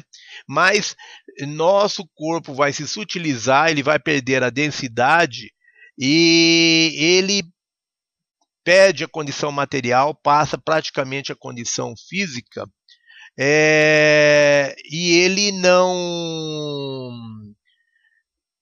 Boa noite, Lourdes. Grato pela sua presença. Fique na luz e na paz profunda. Então, esse esse processo de passagem para a quinta dimensão, ele passa primeiro pela quarta dimensão, onde nós vamos estar passando com os nossos corpos por aqueles seres desencarnados que estão lá. Então, aqueles seres que estão em espírito, nós estão apenas em espírito, não estão em corpos, nós vamos passar pelas colônias espirituais e vamos encontrar esses seres. É... Nós vamos encontrar esses seres lá nas colônias espirituais, olha, gente, eu gostaria que a gente se concentrasse no que está sendo falado aqui e gostaríamos de pedir que não continuassem as conversas paralelas, porque senão fica difícil a gente responder a todas as perguntas, tá? Vamos nos focar na, na no, no que está sendo falado aqui porque as conversas paralelas tiram a atenção das pessoas e então aí não há por que a gente estar falando aqui. Então, vamos vamos em frente. O que nós queremos dizer é o seguinte. é, fica tranquila, Ângela. fica tranquila. É, nós estamos é, numa jornada em que nós vamos passar pela quarta dimensão, rumo à quinta dimensão, e nós vamos estar passando por aqueles nossos irmãos desencarnados que estão sem corpos físicos na quarta dimensão. E nós vamos nos encontrar com eles. Por quê?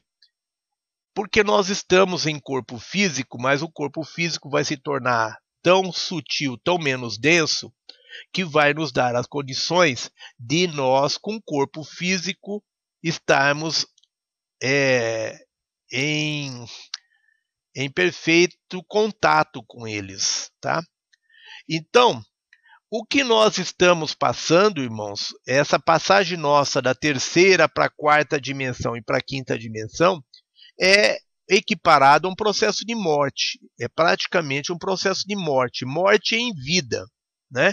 é uma morte em vida em que a, gente passa por um processo de morte da vida da terceira dimensão e passa para o processo de vida da quarta dimensão, da quinta dimensão, carregando os nossos corpos. Mas esse processo, embora a gente esteja levando os nossos corpos, ele é muito semelhante ao processo de morte. Né? Então, é, é um processo de. É, em que emocionalmente, mentalmente, é um processo em que emocionalmente, mentalmente, é, nós, é, ele é muito semelhante ao processo de morte. Então, e aquele desapego que ocorre na morte, né, ele é um, um desapego forçado. E nós vamos ter um mesmo tipo de desapego nesse processo de morte em vida, só que ele é um, um, desapego em que ele é, ele não é forçado, ele será, ele vai acontecer de uma maneira totalmente espontânea da nossa parte, né? é, ele vai se desligar, é, a pessoa vai se desligar de tudo que está, que é de terceira e quarta dimensão, mas ele não se desliga do seu corpo, ele, ele se desliga de, das coisas materiais, semelhante ao caso da morte, mas ele não é forçado.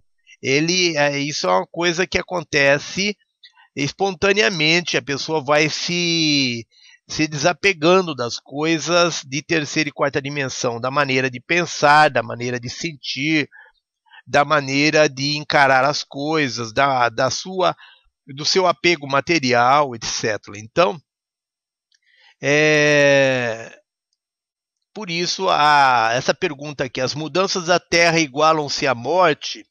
Não é? É, neste planeta vocês nada sabem sobre a morte. Há uma tremenda oportunidade em todas essas mudanças para aprenderem sobre a morte. Para alguns de vocês, parece que quando as pessoas partem ou morrem, ocorreu um infortúnio. Parece que houve uma falha e que alguma coisa deu errado. Nós vemos de maneira oposta, vemos pessoas deixando o planeta com um novo ponto de vista, ou seja, elas evoluíram, elas cresceram. Elas são tão agraciadas porque muitos de vocês possuem um coração aberto e estão transmitindo unidade de propósito, permitindo que outros saibam e compreendam para o que vieram. Nem todos vieram para cá para ver uma nova terra. Será que vocês percebem que algumas pessoas vieram para este planeta para morrer em paz, sem tortura ou dor, e para morrer com uma consciência de libertação. Então, existem vários tipos de experiência, tá? É, existem vários tipos de experiências que nós é, que nós estamos é, conhecendo, muitos de nós está conhecendo agora, mas o planeta ele é um planeta que está servindo a vários tipos de experiência. Então tem muita gente que veio para cá é, não com o mesmo propósito que nós, veio com propósitos diferentes. Algumas pessoas vieram para cá com o propósito simplesmente de morrer em paz, né? Mas existem pessoas que vieram para cá simplesmente para usufruir da experiência na matéria, sem preocupação em evoluir, em ascensionar qualquer coisa assim. Mas existem pessoas que estão no nível de evolução ainda tão, tão, tão baixo que quando morrem elas ficam muito apegadas, às apegadas à matéria e elas então ficam na quarta dimensão vivendo em função da matéria. É, o que nós vamos estar passando é quase um processo inverso. Ou seja, nós vamos estar com a matéria na quarta dimensão totalmente libertos das coisas materiais. É quase o inverso dos seres que morrem e ficam apegados à matéria, vivendo na terceira dimensão em espírito. Né? Bom, voltando, deixamos ver aqui as perguntas. É...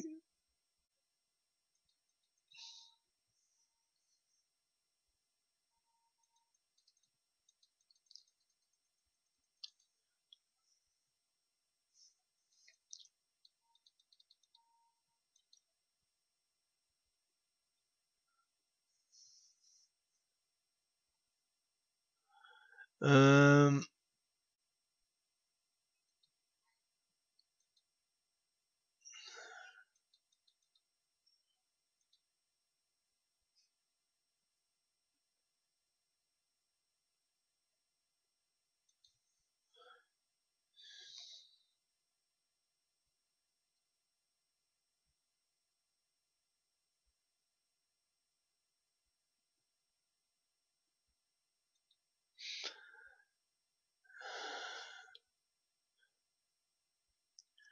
A Estela pergunta como desligar os nossos órgãos.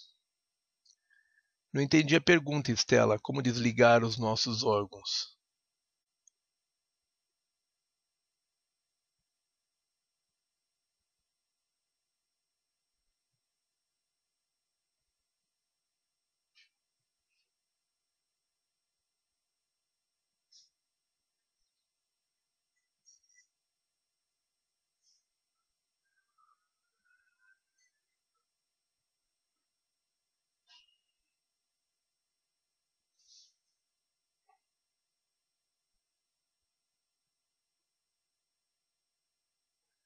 É, Estela, poderia reformular a pergunta como desligar os nossos órgãos?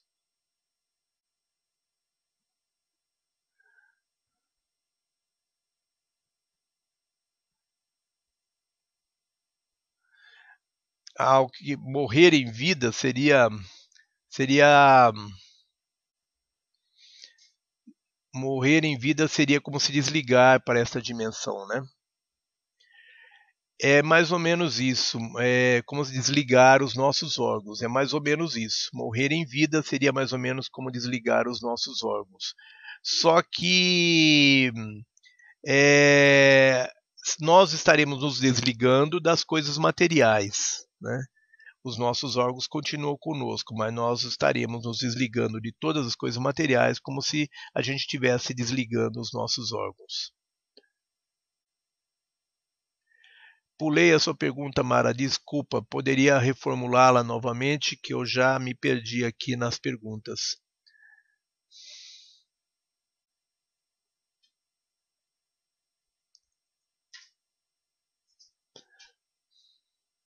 Aula 55 do livro Terra, Chaves Pleidianas, parte 7, última parte. Assistam essa e outras aulas no YouTube, no canal Ensinamentos Pleidianos.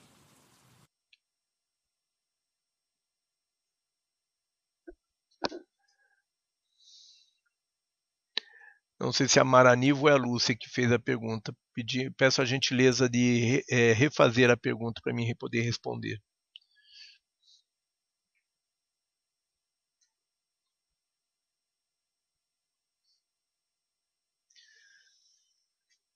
Grato, Márcia.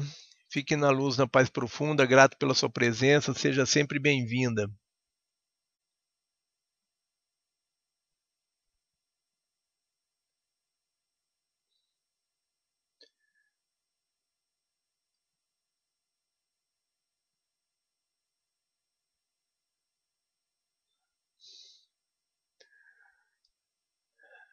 Tá, vamos ver se eu acho a pergunta aqui, Mara.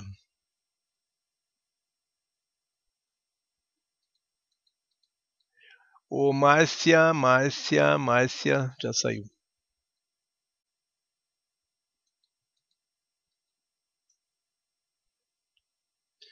A nossa vibração vai acelerar e, no, e nos tornaremos invisíveis aos seres mais densos e mesmo assim teríamos que nos proteger. É, tá. A nossa vibração vai se acelerar e nos tornaremos invisíveis aos seres mais densos. E mesmo assim, teríamos que nos proteger. Sim, esses seres mais densos, é, nós vamos, vai chegar o um momento em que a, a, a, o planeta ele está, é, vai abrigar duas humanidades duas civilizações, duas humanidades ao mesmo tempo. Uma de quarta dimensão e uma de terceira dimensão. A de terceira dimensão é aquela que está estagnada, que não evolui, que não está evoluindo. A de quarta dimensão é aquela que está evoluindo. Aquela que está evoluindo vai se sutilizando, seus corpos vão ficando mais sutis, e aqueles seres que estão na terceira dimensão começam a não ver mais os seres que estão na quarta dimensão. Os seres que estão na quarta dimensão vão ver os seres da terceira dimensão, mas não serão percebidos, não serão vistos por esses. Só que nas primeiras subdimensões da quarta dimensão, nós temos ainda os seres da não-luz aí presente, que é eles que vão estar no comando deste planeta. Então, é, eles ainda estarão nos vendo e nós estaremos é, frente a frente com eles. Então, é, os seres da terceira dimensão não estarão mais nos vendo, mas os, os seres das primeiras subdimensões da quarta dimensão, que estarão no comando do planeta, eles estarão nos vendo. E nós vamos enfrentar muitos problemas com eles. Tá? Agora, a partir do momento que nós passarmos pelas primeiras subdimensões da quarta dimensão, aí nós vamos nos tornar invisíveis a eles também. É, enfim, enquanto nós estivermos ainda na quarta dimensão, principalmente nas primeiras subdimensões da quarta dimensão, nós ainda estaremos em corpo físico, quer dizer, sempre estaremos ainda em corpo físico, mas nós estaremos em corpo físico em uma subdimensão que estaremos frente a frente com esses seres da não-luz que estarão no comando do planeta. E com certeza nós vamos enfrentar muitas dificuldades com eles. Tá? Com relação aos seres da terceira dimensão, nós estaremos invisíveis a eles, mas com relação aos seres da quarta dimensão, é, só quando nós atingirmos as, as subdimensões mais elevadas da quarta dimensão que nós estaremos livres da, da violência desses seres. Tá?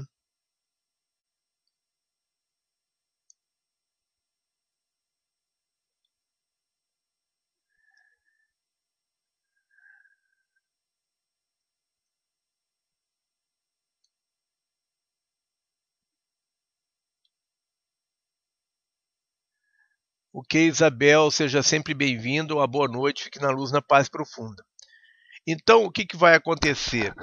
É, nós vamos ter aí, nem todo mundo, nem todos os seres humanos evoluem é, na mes da mesma forma.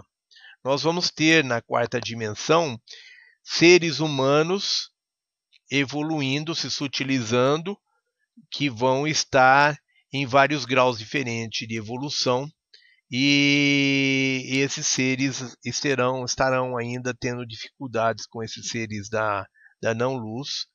É, vai ser um momento muito mais difícil do que lidar com os seres da terceira dimensão. Tá? Com certeza vai ser uma, um momento bastante, bastante difícil. Agora, é, nós temos toda uma é, nós temos toda uma, uma estrutura que a gente adquire à medida que você avança no seu processo de despertar. Existe é, toda uma estrutura que existe todo um conhecimento que você adquire e com esse conhecimento vem toda uh, um poder, vem toda uma, uma estrutura que você é, vai poder utilizar para se colocar à margem, se colocar assim a salvo dessas forças é, que vão estar dominando, implantando esse governo mundial aqui, que vão estar dominando este planeta.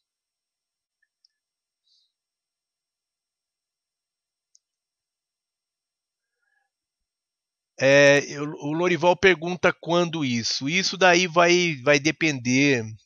É, isso daí depende do processo de cada um, viu, Lorival? Cada um tem está avançando, está num patamar diferente, né? Cada um já existe pessoas que já estão atingindo esse nível de invisibilidade para os seres da terceira dimensão e até de invisibilidade para os seres da da quarta dimensão, das primeiras subdimensões da quarta dimensão.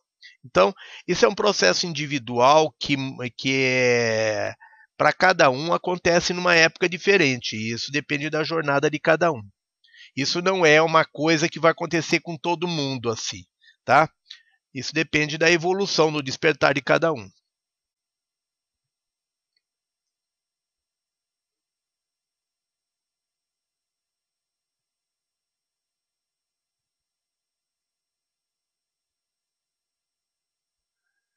É, nós queremos é, a, a passar aqui uma informação que a nossa irmã é, Eluarantana recebeu recentemente do Comando Estelar. Ela recebeu uma informação de que é, para os irmãos que estão buscando o processo de despertar, para ficarem alertas, porque a, a, as forças da não-luz vão tentar fazer com que a, esses seres sejam internados em, em hospícios.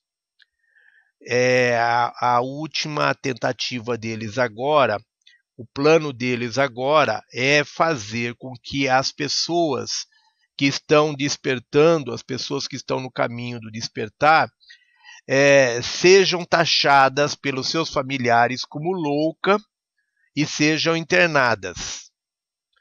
Tá? Então fica aqui um alerta aos irmãos que isso é um plano da não-luz. A mais nova é, a mais nova tentativa deles, das forças da não-luz, agora é nesse sentido, de é, tentar neutralizar os seres da luz através das suas famílias, colocando-os em xeque é, através de suas famílias e internando-os em hospício.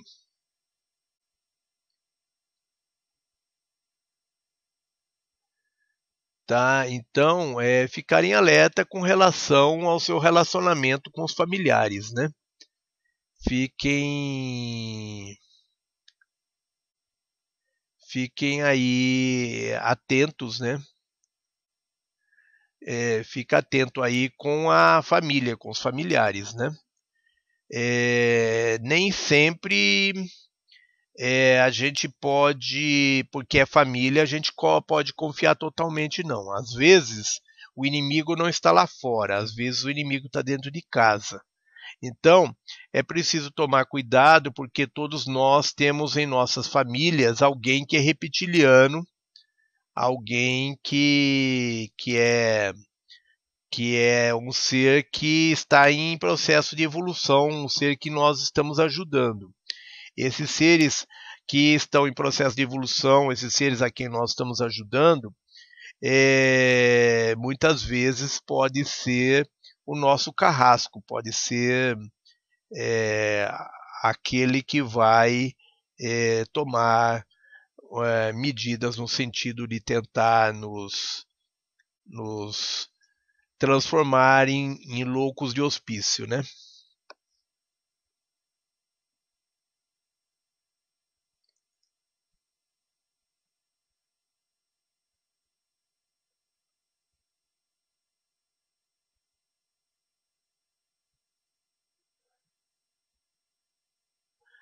É,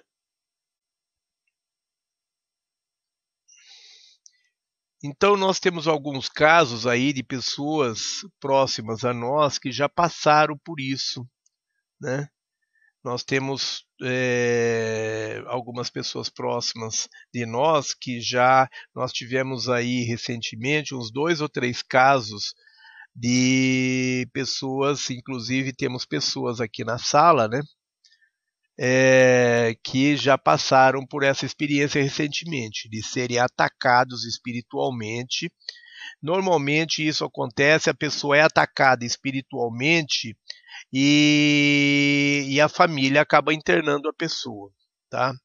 Então, isso daí, irmãos, não é assim, vai internar pelo dia a dia, não. Normalmente, é, as forças da não-luz atacam a, a pessoa da luz que está no processo de despertar, atacam a pessoa, dominam a pessoa e leva a ter uma atitude de desequilíbrio é, de maneira que a família acabe internando a pessoa. Então, não é que as forças da não luz agem através da família, mas age é, atacando a pessoa da luz e deixando essa pessoa em desequilíbrio para que a família tome providências de interná-la.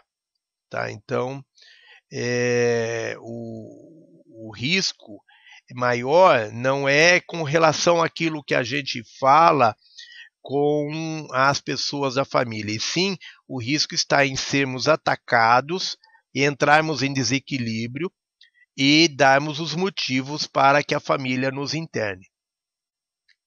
É, a, a, a forma deles agirem é essa, tá? E, agindo através de nós e nos colocando em desequilíbrio para sermos alvo dessa, dessa internação.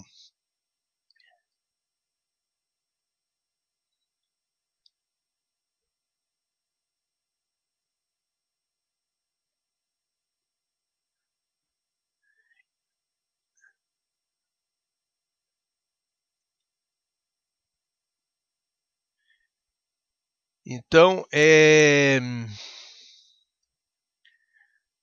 é uma tentativa deles, de uma última tentativa é, de, de criarem um desequilíbrio, né?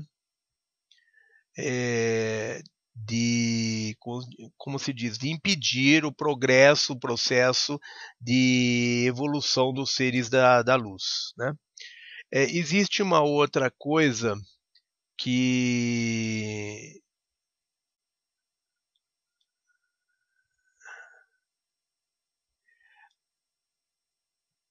a Ângela está perguntando se evita, evita as pessoas da família. Não, não tem que evitar as pessoas da família, Ângela. É apenas é, é para tomar cuidado para que a gente não se deixe desequilibrar por seres da por, por ataques das forças da luz, da não luz, tá? A gente precisa estar vigilante, estar atento para não se deixar dominar é, por, pela, pelos seres da, da não luz, porque é, o objetivo deles nos ataques atualmente, re, é, reformulando a informação, espera aí um pouquinho, vai, vamos falar novamente apaga tudo que nós dissemos. O que está acontecendo é o seguinte: os seres da não, os seres da não luz estão com um plano de atacar todos os seres da luz, causarem desequilíbrios nesses seres da, da, da luz e desequilibrarem, desequilibrarem esses seres para que eles possam ser alvo de internação em hospício por parte dos seus familiares. Então, a culpa aí, a, o problema não está com os familiares. O problema não está naquilo que nós falamos no dia a dia para os nossos familiares. Não precisam ter medo de dizer para os familiares aquilo que, aquilo que vocês pensam, que vocês sentem. Tá? Não precisam ter medo do que vocês são no dia a dia. O problema é estarem vigilantes, porque se vocês forem atacados por seres da não-luz, o objetivo deles vai ser de causar-lhes desequilíbrio para que vocês sejam taxados por, como louco pela família e sejam internados em hospital psiquiátrico. Então é essa esse o objetivo deles. Tá? Não tem que se preocupar com as pessoas da família não, não vamos gerar neura aqui. Não é para ninguém ficar preocupado com pessoas da família, não vamos gerar neura aqui. O problema não é com as pessoas da família. O problema é e também não é a preocupação não é com o que nós falamos. O problema é de nós estarmos atentos com relação a possíveis ataques das forças da não-luz, porque eles vão atacá-los, vão nos atacar com esse objetivo de nos eh, de tirar o nosso equilíbrio e nos tornar suscetíveis a essa internação.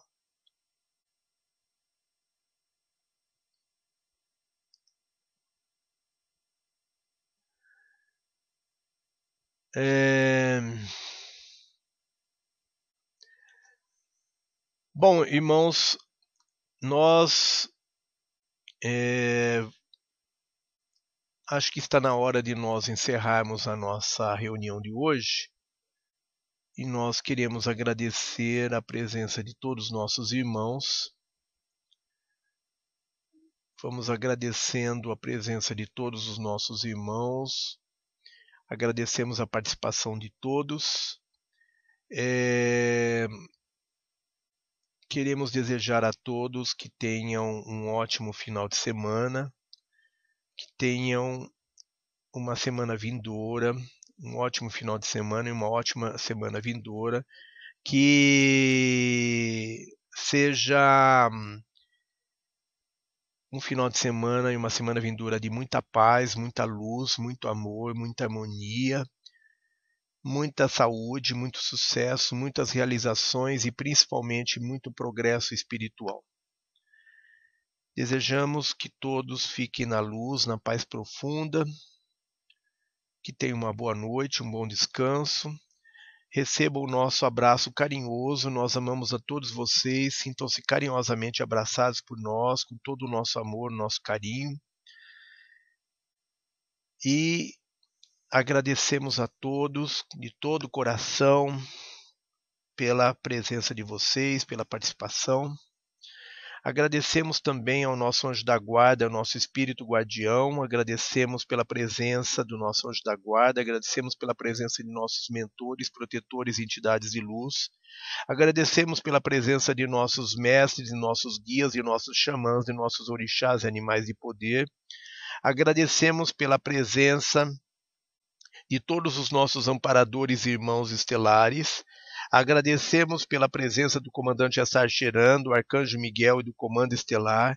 Agradecemos pela presença de todos os nossos queridos irmãos pleidianos. Agradecemos pela presença de todas as forças da luz. Agradecemos ao nosso Pai e Mãe Criador Primordial por ter permitido que mais uma vez estivéssemos aqui reunidos. Agradecemos ao Pai e Mãe Criador Primordial por ter permitido que todas as forças da luz aqui estivessem conosco. Queremos desejar a todos uma boa noite,